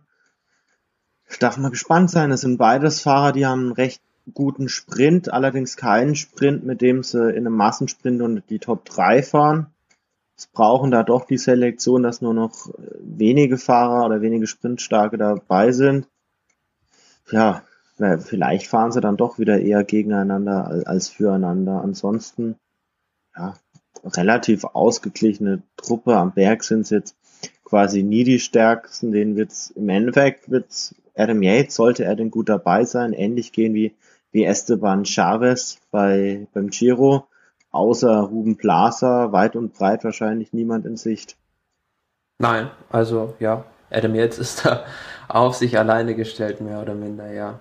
Ja, und dann die letzte Truppe noch, Fortuneo Vital Concept, oder ja, Eduardo Sepulveda, Vegard Breen, Anthony Delablas, Brice Fillou, Amindo Fonseca, Daniel McClay, Pierre-Luc Perigon, Chris Anker Sörensen und Florian Vachon ja, auch eine Mannschaft mit einer Wildcard eingeladen und ja, die müssen auch versuchen, mehr oder minder das Rennen verrückt zu machen und über Fluchtgruppen ihre Erfolge zu, zu feiern. Kann mich erinnern, im letzten Jahr Pierre-Luc Perichon war einer, der in der ersten Woche sehr, sehr aktiv war und oft in Ausreißergruppen war. Und ansonsten bin ich gespannt auf Emanu äh, Eduardo Sepulveda, der im letzten Jahr leider die Tour verlassen musste, weil er ein Stückchen im Auto mitgefahren ist und ja, aber der hat in diesem Jahr, glaube ich, bei der Tour de San Luis war er schon ganz, ganz vorne dabei. Ja, ansonsten Priest für You, Etappensieger von Andorra. Allerdings jetzt auch schon sieben Jahre her. Chris Anker Sörensen, äh, lange Jahre Helfer von Alberto Contador, jetzt sicherlich auch schon die besten Zeiten hinter sich. Daniel McClay, der Sprinter im Team, aber sicherlich auch ein Fahrer, der mit Glück mal in die Top Ten kommt, aber viel mehr wird da dann auch nicht drin sein. Insgesamt ein doch erlesenes Fahrerfeld, wie ich finde. Gibt's für dich Fahrer, die dich absolut überraschen, dass sie jetzt nicht dabei sind, wenn man jetzt mal von Kwiatkowski, den ich jetzt vorhin genannt habe, mal absieht? Ja, was wir noch gar nicht, also weiß nicht, ob haben wir das erwähnt, Dominik Nerz nicht dabei ist. Genau, das, das haben wir noch nicht erwähnt. Nee, hat mich auch sehr überrascht. Ja, aber da soll's äh, wohl irgendwie, ja, also er soll selbst es nicht schaffen, zur Tour irgendwie richtig fit zu werden und ähm, ja, von daher ist er leider nicht dabei, weil das wäre auch im Fahrer, im Team Bora natürlich noch ein Fahrer gewesen, der da ja im Gesamtklassement vielleicht eine Rolle hätte spielen können. Ja, absolut. Und ich meine, die Leistung, die er beim Kriterium International im März gezeigt hat, Ende März, die war ja doch stark. Also da konnte er mit am längsten in der Führungsgruppe mitfahren und war da auch noch deutlich vor Emanuel Buchmann. Also wo man mal sieht, okay, wenn, wenn er in, in guter Verfassung ist, dann wäre auch einiges möglich ge gewesen. Also sicherlich jetzt auch nicht Richtung Top 10, aber wenn man jetzt mal vom Gesamtklassement absieht, so einzelne Etappen gut bestreiten, hätte man ihm sicherlich zutrauen können. Ja, ist vor allem auch ein unheimlich zäher Fahrer, der in der dritten Woche dann also sogar noch besser wird sozusagen. Ja. An, ansonsten Fahrer, wo du jetzt sagst, hui, das ist jetzt nochmal so, so, eine, so eine richtige Überraschung. Philipp Gilbert ist jetzt nicht im Aufgebot. Das belgische Meistertrikot wird man jetzt vergeben suchen. Tom Bohnen ist auch nicht dabei. Ja. Weiß nicht, ja, ist, ist, bei Tom Bohnen dann, ich, weiß ich jetzt nicht, inwieweit das vielleicht auch die eigene Überlegung ist, das jetzt äh, da vielleicht auch selbst zu sagen, macht er nicht und sieht vielleicht seine große Chance dann auch Richtung WM in Katar. Das ist ja sicherlich äh, ein Rennen, das ihm, was er in den letzten Jahren gezeigt hat, doch sehr liegen könnte. Vielleicht noch da die ganz große Chance, oder? Ja, ich denke, das wird das primäre Ziel sein. Und der sagt sich wahrscheinlich, ich kann mich auch über einen anderen Weg vorbereiten und bei der Tour de France ist mir die, vielleicht auch die Sturzgefahr zu hoch. Ja, an, ansonsten sind jetzt, würde ich sagen, so die erwartbaren Fahrer jetzt wirklich, wirklich dabei. Klar, manche Entscheidungen sind, sind knapp oder eng, aber ich denke mal, so erwartbar, ja. Gut, kommen wir weiter. Das waren jetzt die Teilnehmer. Das, jetzt kommen wir mal so ein Stück weit noch zur Strecke. Also ich denke, jetzt jede Etappe brauchen wir jetzt nicht durchgehen.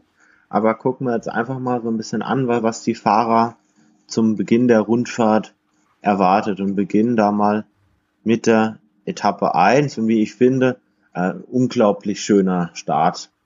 Ja, direkt vom, vom Mont Saint-Michel und ich denke, in den ersten Tagen wird auch der Wind eine große Rolle spielen und es wird unheimlich hektisch am Anfang zugehen, weil wir eigentlich ja auf der ersten Etappe mehr oder weniger direkt an der Küste auch lang fahren.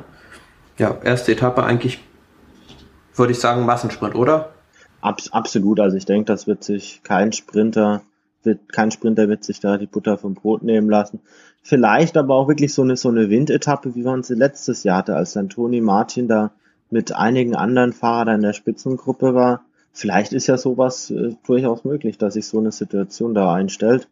Wäre wär sicherlich spannend. Also sicherlich, wie sagt man so schön, keine Etappe, auf der man die Tour gewinnen kann, aber schon eine, wenn es da Zeitabstände gibt, auf der man sie vielleicht verlieren kann. Ähnlich auf der nächsten Etappe, das ist ja grob, nenne ich es jetzt mal, so eine Art Spiegelbild. Also auf der ersten Etappe geht's von, von Süden nach Norden, zweite Etappe geht's von, von Norden nach Süden, an der Atlantikküste vorbei und es geht das erste Mal, also vielleicht nicht das erste Mal richtig hinauf, aber es geht zumindest so hinauf, dass ich 100% von einem äh, Wechsel des gelben Trikots überzeugt bin. Ja, auf der ersten Etappe wird ein reinrassiger Sprinter, sage ich mal, das gelbe Trikot holen. Auf der zweiten Etappe ja entweder ein hügelfester Sprinter oder halt einer der Puncheure. Genau, also zur Erklärung, es geht da neun Kilometer vom Ziel, geht's schon mal ein Kilometer etwa hoch bei fünf Prozent. Das ist sicherlich schon was, was einem, wenn es schnell gefahren wird, einem Sprinter, was er noch vielleicht schaffen kann, wenn noch nicht da gesprintet wird, dann geht's wieder runter. Und drei Kilometer vor dem Ziel geht's dann für zwei Kilometer bei 6,5 Prozent bergan. Also das ist schon so ein Tempo, wo ich eigentlich davon ausgehe, da wird man auf dieser kleinen Kuppe, die man da erreicht, kaum noch einen Sprinter sehen. Dann geht's einen halben Kilometer geht's etwa eben und dann geht's nochmal 700 Meter mit 5,7 Prozent bergan. Also, also ich, ich sehe da jetzt nicht wirklich einen Sprinter vor, vorne. Für mich sind das dann schon wieder so Fahrer wie Dan Martin, Julian Alaphilippe. Ich weiß nicht, ob dann vielleicht auch ein Valverde mit reinhängt. Von der Etappe wird's ihm, wird's ihm sicherlich taugen oder ob er da schon sagt, da verliert er schon ein bisschen Zeit, um Kräfte ja, gut. zu sparen. Ich könnte mir aber schon vorstellen, dass zum Beispiel Peter Sagan das noch schafft, dabei zu bleiben bin ich wirklich gespannt. Also ich, ich, ich kann es mir nicht wirklich vorstellen. Zwei Kilometer, 6,5 Prozent. Klar, kommt immer darauf an, wie schnell man die fährt, aber diese letzten 700 Meter dann auch nochmal mit 6 Prozent. Ja, vielleicht gibt es auch ein Finish, wie es letztes Jahr eins gab, das auf der Etappe die Van Avermaet gewonnen hat. Also dass dann doch auch nochmal, ich sage jetzt mal, nicht nur die absoluten Bergsprinter, sondern die Hügelsprinter mit vorne dabei sind. Dann wäre dann vielleicht auch noch ja, so, so ein Edward Boss und Hagen vielleicht auch noch zu nennen, der sowas vielleicht dann auch noch vielleicht könnte. Aber es wird spannend. Also ich denke, da müssen auch die Gesamtklassementsfahrer müssen auf dieser Etappe schon, schon höllisch aufpassen. Es ist jetzt nicht jeder so, so antrittsstark und es könnte beispielsweise schon so eine Etappe sein, wo man schnell auch mal, wenn Lücken reißen, auch mal 10, 15 Sekunden definitiv verlieren kann. Auf jeden Fall, ja. Und ähm, gerade die erste Woche ist immer für, für viele Fahrer gefährlich. Also wir haben gesehen, im letzten Jahr wurde im Prinzip auf dieser Etappe, die du vorhin angesprochen hast, die Tour mehr oder weniger entschieden, als Quintana die Zeit verloren hat. Ein Fahrer, den man vielleicht auf der Etappe dann hätte auch noch ansprechen können, der auch schon gezeigt hat, dass er berghoch recht gut kommt. Michael Matthews, vielleicht dann auch äh, Simon Gerrans. Gerrans hatte ja schon mal das Ziel, ins gelbe Trikot reinzufahren wäre vielleicht sogar eine Möglichkeit, also zu sagen, er versucht möglichst weit vorne die erste Etappe zu, zu abzuschließen und dann zweite Etappe vielleicht ins Gelbe. Ist auf jeden Fall ganz, ganz spannend, also da freue ich mich drauf. Dritte Etappe, ja, es ist dann eher wieder was für die Sprinter. Geht zwar auf den letzten zwei Kilometern oder den letzten Kilometer geht es nochmal mit 2,5 Prozent hoch, aber generell kaum Schwierigkeiten. Nee, also ich denke, da wird es auch wohl eher einen Sprint geben, es sei denn, es kommen mal Ausreißer durch. Die Länge, also was man dazu sagen muss, dritte Etappe ist schon eine sehr, sehr lange mit 223. Das wird sicherlich zur Schwierigkeit ja, aber, beitragen, ja. Aber auch die am nächsten Tag, also die, diese beiden Etappen nehmen sich eigentlich nichts. Ist noch länger, dann mit 237 Kilometer. Und da geht's dann eigentlich ähnlich wie auf der Etappe davor, auch auf den letzten 500 äh, Metern, würde ich sagen, mit 5% hoch. Also das ist auch wieder so eine Etappe, wo man sich jetzt nicht unbedingt sicher ist, was, was passiert da hinten raus. Das kann dann auch schon wieder eine Etappe sein, die für einen Kittel vielleicht mit 5% auf den letzten 500 Metern vielleicht sogar ein Stück zu schwer sein könnte. Ja, das könnte sein. Also man hat prinzipiell, denke ich mal, so versucht, nicht einfach mehr so, wie, wie es früher war, irgendwie vier Flachetappen wirklich für die reinrassigen Sprinter aneinander zu reihen. Und da hat man das, denke ich, ganz gut geschafft, ein bisschen Abwechslung reinzubringen. Ja, nächste Etappe dann schon eine ganz schön spannende, finde ich. Das, ja, vielleicht eine typische Gruppenetappe, also relativ früh im, im Rennen, fünfte Etappe. Es gibt drei Bergwertungen der dritten Kategorie, eine der vierten, zwei der zweiten es geht da die letzten, ja, was sind's, letzten 100 Kilometer geht's fast, an den letzten 50 Kilometer fast nur hoch und runter. Ist sicher, sicherlich spannend, sind einige Anstiege drin, wird das Feld einigermaßen auseinanderziehen und es sind auch gar nicht so, so flache Dinger drin. Also da sind die Anstiege teilweise fünf Kilometer lang acht Prozent, vier Kilometer nochmal acht Prozent. Also einen schwachen Tag darf man da jetzt nicht haben. Ja, aber ich denke, das wird vielleicht so eine Etappe sein, wo, wir, wo, wo du schon gesagt hast, eine Gruppe durchkommt und dann ja jemand wir einen neuen Mann im gelben Trikot sehen und da sind die Favoriten dann vielleicht auch ganz froh drüber, dass sie die Last des gelben Trikots erstmal nicht tragen müssen. Ja, sich sicherlich eine, sicherlich eine Überlegung. Auf der nächsten Etappe dann auch wieder ein paar Berge, allerdings dann die letzten 40, 50 Kilometer ohne große Schwierigkeit. Wird wahrscheinlich wieder dann auf einen Massensprint hinauslaufen und dann gucken wir uns jetzt nochmal ganz kurz nochmal die siebte Etappe dann an, was da dann noch ansteht.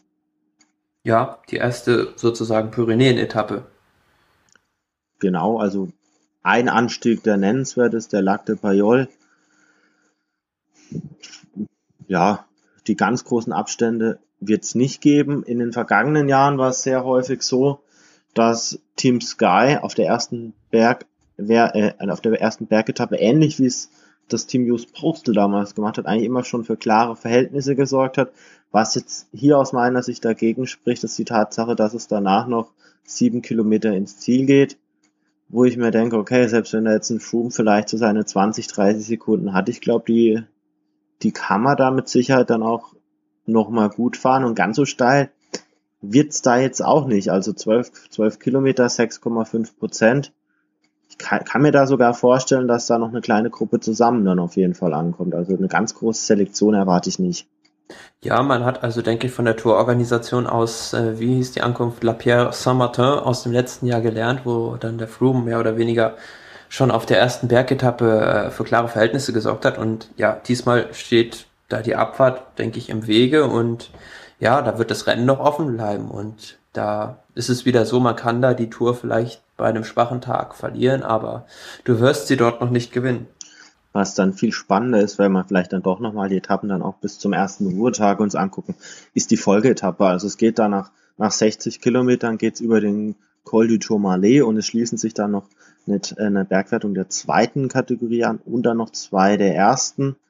Das ist dann schon so eine Etappe, da könnte einiges passieren. Ist zwar noch recht früh im Rennen, Ende der ersten Woche sozusagen, aber ja, da muss man doch eigentlich schon mal gucken, was geht. Die, die Möglichkeit, da am ersten Berg vielleicht sogar schon eine kleine Selektion zu, zu besorgen, meint, das ist ja immer das, was man sich da als Fan wünscht, dass es ein sehr, sehr frühes Harakiri gibt. Erwartest du da Action oder denkst du, bis zum Col de Persuad passiert da nichts oder es geht eine frühe Gruppe und alle gucken sich hinten an? Ja, ich denke schon, dass da einiges, also dass da ein oder zwei Teams geben wird, die da den anderen mal auf den Zahn füllen wollen. Aber generell so diese beiden ersten Pyrenäen-Etappen sind natürlich auch für einen guten Abfahrer eine Chance, da schon ein bisschen, ja, keine Ahnung, vielleicht noch keine Minuten, aber schon ein paar Sekunden gut zu machen. Und das ist auch eine Möglichkeit, zum Beispiel für das Team Movistar da versuch, zu versuchen, Chris Froome schon so ein bisschen in Schwierigkeiten zu bringen. Und die ja, nächste Etappe ist auch die gleiche Möglichkeit wieder da nach Andorra Aqualis. Äh, viele werden sich erinnern, Jan Ulrich 97 grandios da den Grundstein für seinen Toursieg gelegt. Äh, ein bisschen negativer dann aber auch wieder die Nachricht vor zehn Jahren. Das, das, das ganz negative Ende der Karriere, aber Andorra Akalis will wieder ewig mit, mit Jan Ulrich ein Stück weit doch auch verbunden sein vielleicht auch eine Etappe, die sich dann vorhin haben wir es angesprochen, Brice ganz gern zurückerinnert aus dem Jahr 2009. Das ist aber auch dann noch dieses Jahr definitiv so eine Etappe. Da könnten dann so Relaisstationen eine Rolle spielen. Auf jeden Fall. Vor allem, man hat auch gesehen, 2009 war Andorra Akalis auch im Programm und da hatten wir auf dem, im Schlussaufstieg ganz viel Wind. Und Contador hat da angegriffen, konnte aber nur irgendwie 15 Sekunden rausfahren, weil hinten haben die zusammengearbeitet und vorne war er halt allein und da hat halt der Windschatten noch eine große Rolle gespielt. Ja, was, was ich damit meine, es gibt da ja, wenn man jetzt mal eine frühe Action jetzt voraussetzt, wenn es passieren könnte, gibt's hinter, hinter dem zweiten Berg der ersten Kategorie, hinter diesem Port del Canto oder Canto, gibt's ja doch eine, ja, vielleicht so ein Stück von etwa 30 Kilometern, das zwar bergan geht, aber das sehr gemächlich bergan geht. Das würde sich doch eigentlich optimal, optimal eignen, da mal bisschen was zu probieren. Also vielleicht für einen Fahrer, der schon viel Rückstand hat. Ja, wenn sich einer schon für Rückstand eingehandelt hat, dann ist auf jeden Fall eine Chance. Aber da musst du natürlich, ja, ein oder zwei Leute vorne platzieren. Also für mich, also wenn ich einen Fahrer jetzt nennen müsste, von dem ich mir eigentlich relativ sicher bin, dass er an dem Tag in der Gruppe ist, dann würde ich Peter Sagan sagen. ja. Weil das ist genau diese, diese Rolle, wo er, wo er quasi zum einen für sich selbst für diese Zwischensprintwertung fahren könnte und zum anderen als Andockstation für Contador Contador ist ja bekannt für seine verrückten Aktionen, da zur Verfügung stehen könnte. Ja, wäre wär auf jeden Fall eine Möglichkeit, zwei Fliegen mit äh, einer Klappe da zu erwischen. Am nächsten Tag ist der Ruhetag, also warum nicht an dem Tag Harakiri? Also oftmals wurden ja unsere Hoffnungen schon enttäuscht, aber denkbar wäre es sicherlich. Ja, Ja, und dann haben wir den Ruhetag und danach eigentlich so die klassischen Überführungsetappen. Also die Etappe jetzt nach Revel, das ist ja eine Etappe, wo es dann, keine Ahnung, entweder einen Sprint geben könnte, nicht mit den reinrassigen Sprintern oder vielleicht auch mal eine Gruppe durchkommen könnte.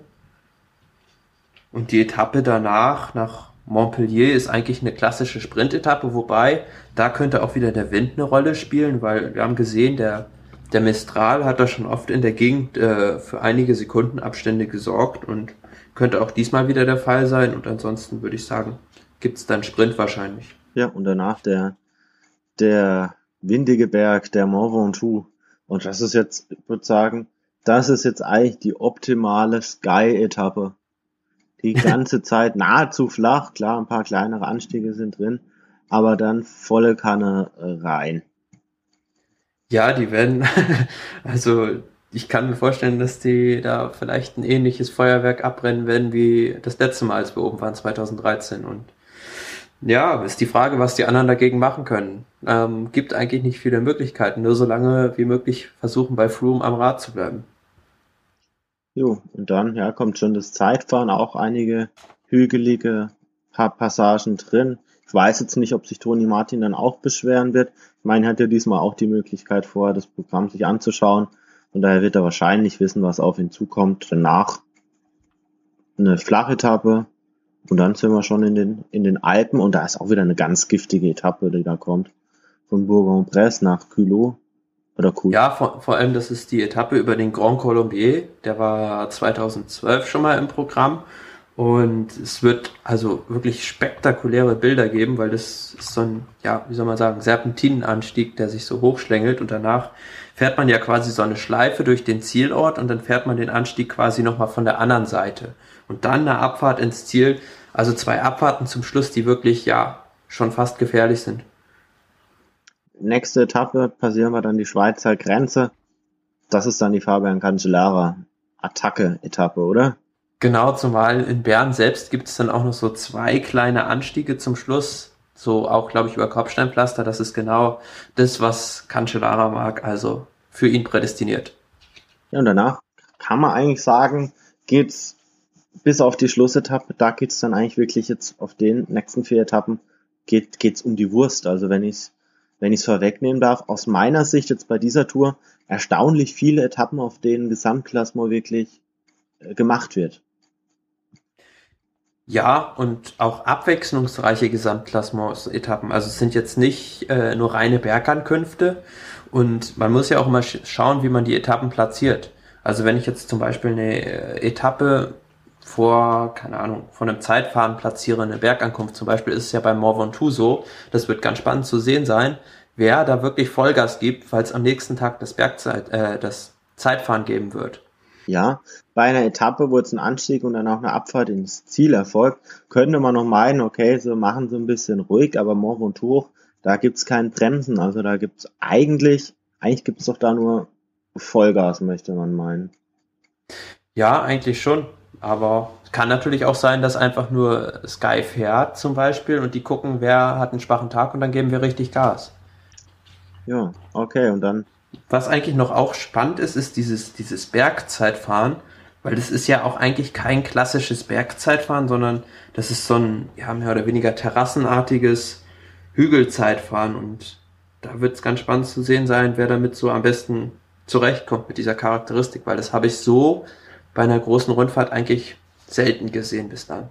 Meinst du nicht, dass das ein zu, also gut, wem generell so eine Fahrweise liegt, ist sicherlich ein Contador, der diese Rhythmuswechsel ja wirklich auch mag. Der da immer mal wieder aus dem Sattel geht und dann mal wieder Tempo macht, dann mal wieder in den Sattel geht, hin und her. Hinten raus sogar noch ein kleines Stückchen Abfahrt kommt, könnte ihm vielleicht auch entgegenkommen. Äh, ich weiß jetzt nicht, wie es mit einem Froome aussieht. Ich könnte mir vorstellen, so ein Quintana, der wäre mit einem vielleicht gleichmäßigeren Rhythmus vielleicht dann doch eher gut bedient. Gut, ist natürlich jetzt das Bergzeitfahren auch schon spät im Rennen, von daher. Wäre vielleicht auch was für ein Valverde. Ja. Gut, die, äh, die äh, Anstrengung ist überschaubar, 17 Kilometer. Wie lange wird man fahren? Ich denke mal im Bereich, bei, bei dem Rennen vielleicht, hätte jetzt mal grob geschätzt, so 40 Minuten, vielleicht ein bisschen mehr, weil es ja jetzt wirklich nicht die ganze Zeit berghoch geht. Ähm, ja, kann man sicherlich mal machen. Allerdings darf er natürlich nicht zu viele Kräfte verpulvern. Auf den nächsten Etappen wird er sicherlich da nochmal gefordert werden, ja. Ja, wird er gebraucht werden noch. Richtig. Ja gut, jetzt sind wir eigentlich mit den Etappen so weit durch. Hinten raus kommen jetzt auch noch einige Bergetappen, auf denen auch noch was geht. Schlussetappe in Paris. Kommen wir vielleicht mal so ein bisschen zu den, zu den Erwartungen, zu den Favoriten. Wenn du jetzt mal so drei Fahrer nennen müsstest oder mit der, mit der Reihenfolge fürs Gesamtklassement, wer wären denn jetzt so deine drei Favoriten? Von der, also ich erwarte eigentlich ein, mehr oder minder sehe ich zwei Fahrer ungefähr auf einem Niveau, das sind Froome und Quintana. Und danach sehe ich eigentlich eine Gruppe von drei, vier Fahrern um Alberto Contador, Fabio Aru, Thibaut Pinot, vielleicht auch noch ein TJ van Garderen, ja, die eigentlich danach um Platz drei kämpfen. Ja, also ich, ich sehe es ähnlich. Also für mich, ja, ist dann doch irgendwie Froome doch noch der Favorit, auch wenn ich es einem, wenn ich es einem Quintana deutlich mehr gönnen würde. Einfach auch mal, dass man einen neuen Fahrer da ganz vorne mit dabei dann auch hat auf dem höchsten Podest. Contador wird sicher noch mal alles geben, aber ich bin da seit der Dauphiné dann doch so ein bisschen zwiegespalten. Ich glaube, wenn so ein Aru nochmal noch mal eins draufpacken kann, würde ich jetzt fast sogar Aru auf drei tippen. Er hat ja in den letzten Jahren gezeigt, dass er sich doch immer auf den Punkt auch in Form bringen kann. Bei der Dauphiné war er jetzt noch nicht ganz so stark, obwohl er eine Etappe gewonnen hat und da hat er schon gezeigt, dass er kämpfen kann. Ich glaube, dass sein Formaufbau relativ gut war. Deshalb hätte ich ihn jetzt, glaube ich, auf drei gesetzt. Ja, ja, das kann schon sein. Also wie gesagt, ich sehe dahinter die Gruppe, hinter diesen beiden, die ich abgehoben habe, relativ dicht beieinander. Jetzt, Und, ja, jetzt ist es nicht das einzige Trikot, um das es geht. Ich denke mal, das, das Trikot, das jetzt am leichtesten zu tippen ist, das grüne Trikot. die letzten vier Jahre ja. hat das Peter Sagan gewonnen. Mir wird, würden jetzt nicht wirklich viele Argumente einfallen, außer jetzt einen Sturz, eine Krankheit oder ein Contador, der jetzt wirklich permanent die Hilfe von Sagan bräuchte, dass ein Sagan jetzt nicht grün holt, oder? Nee, also ansonsten mir da, würde nichts dagegen sprechen. Ja, ansonsten die größten Konkurrenten, also ich habe in den letzten Jahren schon immer mal auch ein paar Konkurrenten gesehen, aber das, also die vielleicht das Potenzial dazu hätten, aber das sind ja meistens Fahrer, die dann ganz andere, ganz andere Ziele sich setzen. Also Fahrer, die vielleicht im Gesamtklassement ein bisschen weiter vorne sind, die schon einige Punkte geholt haben, aber die dann auf den Sprintetappen nicht reinhalten. Vielleicht ein, ein Greg van Avermaet, wenn er konsequent auch in die Sprintetappen reinhalten würde. Ja, aber sonst so die ganzen Christophs, Kittels, Greipels, Cavengers, die werden einfach auf den Überführungsetappen auch, auch einfach zu wenig, zu wenig Punkten, gehe ich davon aus. Ja. Bergtrikot, schwierig. Kann natürlich auch gut sein, dass es einer der Favoriten mitnimmt.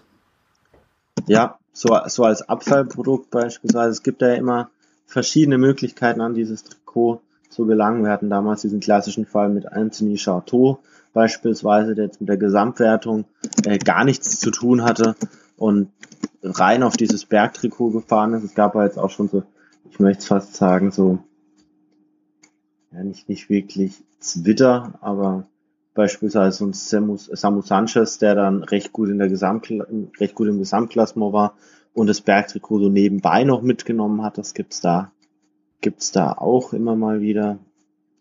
Ja, Schwer. und ansonsten, natürlich vielleicht auch einen Fahrer, der relativ früh in der Tour viel Rückstand kassiert, einen schlechten Tag hat, der sich dann darauf fokussiert. Also, weiß ja nicht, vielleicht ein Pierre Roland oder Romain Bardet oder ja, so jemand.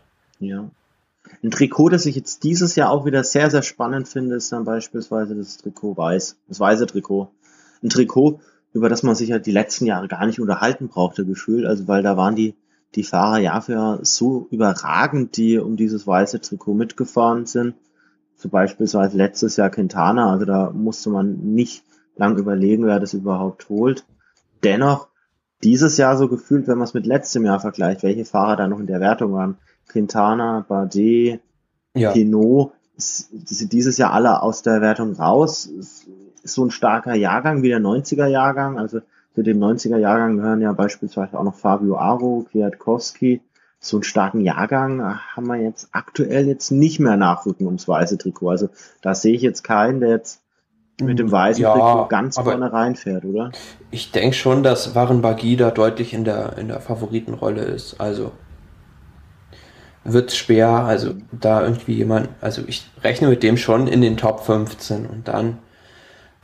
Adam Yates, Luis Manches, sicherlich ein Fahrer, den man da noch recht weit vorne in der Wertung mit erwarten dürfte. Wilko Keldermann, ein Fahrer, den man vielleicht da noch, noch anführen kann.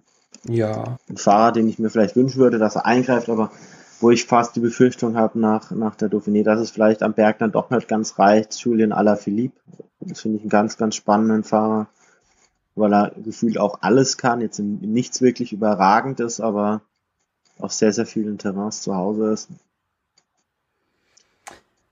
Ja, aber ja, mal schauen. Also, wie gesagt, ich schätze Waren Bagi in der Gesamtwertung ein bisschen stärker ein als du und von daher sehe ich das äh, nicht ganz so offen. Ansonsten werden wir über die Teamwertung reden. Das ist jetzt beispielsweise, was da wäre mein Favorit jetzt Movistar. Das ist so, das ist so eine Wertung, ja, die sie anscheinend wertschätzen. Das geht anderen Teams nicht so. Also äh, so Team Sky würde jetzt die Teamwertung jetzt nicht unbedingt favorisieren. Die haben da andere Ziele, aber Team Movistar, wenn es irgendwie geht, ist so eine Wertung, über die freuen sie sich und ich denke, da haben sie ganz gute Chancen. Ja, selbst wenn Quintana am vorletzten Tag noch um den Toursieg kämpft, ähm, versuchen sie die Teamwertung zu gewinnen, so ungefähr. Also das Not, ist wirklich schon sehr wichtig. Notfalls in Paris, also durch Zeitbonifikation. Irgendwie, irgendwie müssen sie das, das hinkriegen. Ja, Trikots haben wir jetzt, meine ich, alle, wenn ich mich jetzt nicht komplett damit ja, die plan. Ausreißerwertung könnten. ja, ja, die haben wir ja schon an Jan Bartha ja. vergeben. ja, an, an, ansonsten klar bin, bin ich einfach wahnsinnig gespannt drauf, was jetzt so die nächsten paar, paar Wochen uns da oder die nächsten dreieinhalb Wochen, was uns da erwartet. Es geht ja dieses Jahr, was Sportevents angeht, wirklich Schlag auf Schlag. Also mit, mit, mit Giro, dann jetzt mit der Europameisterschaft. Jetzt haben wir schon die Tour parallel sogar noch. Danach Olympia, dann geht's gleich weiter mit, mit der Vuelta. Also als Sportfan darf man sich dieses Jahr nicht beschweren.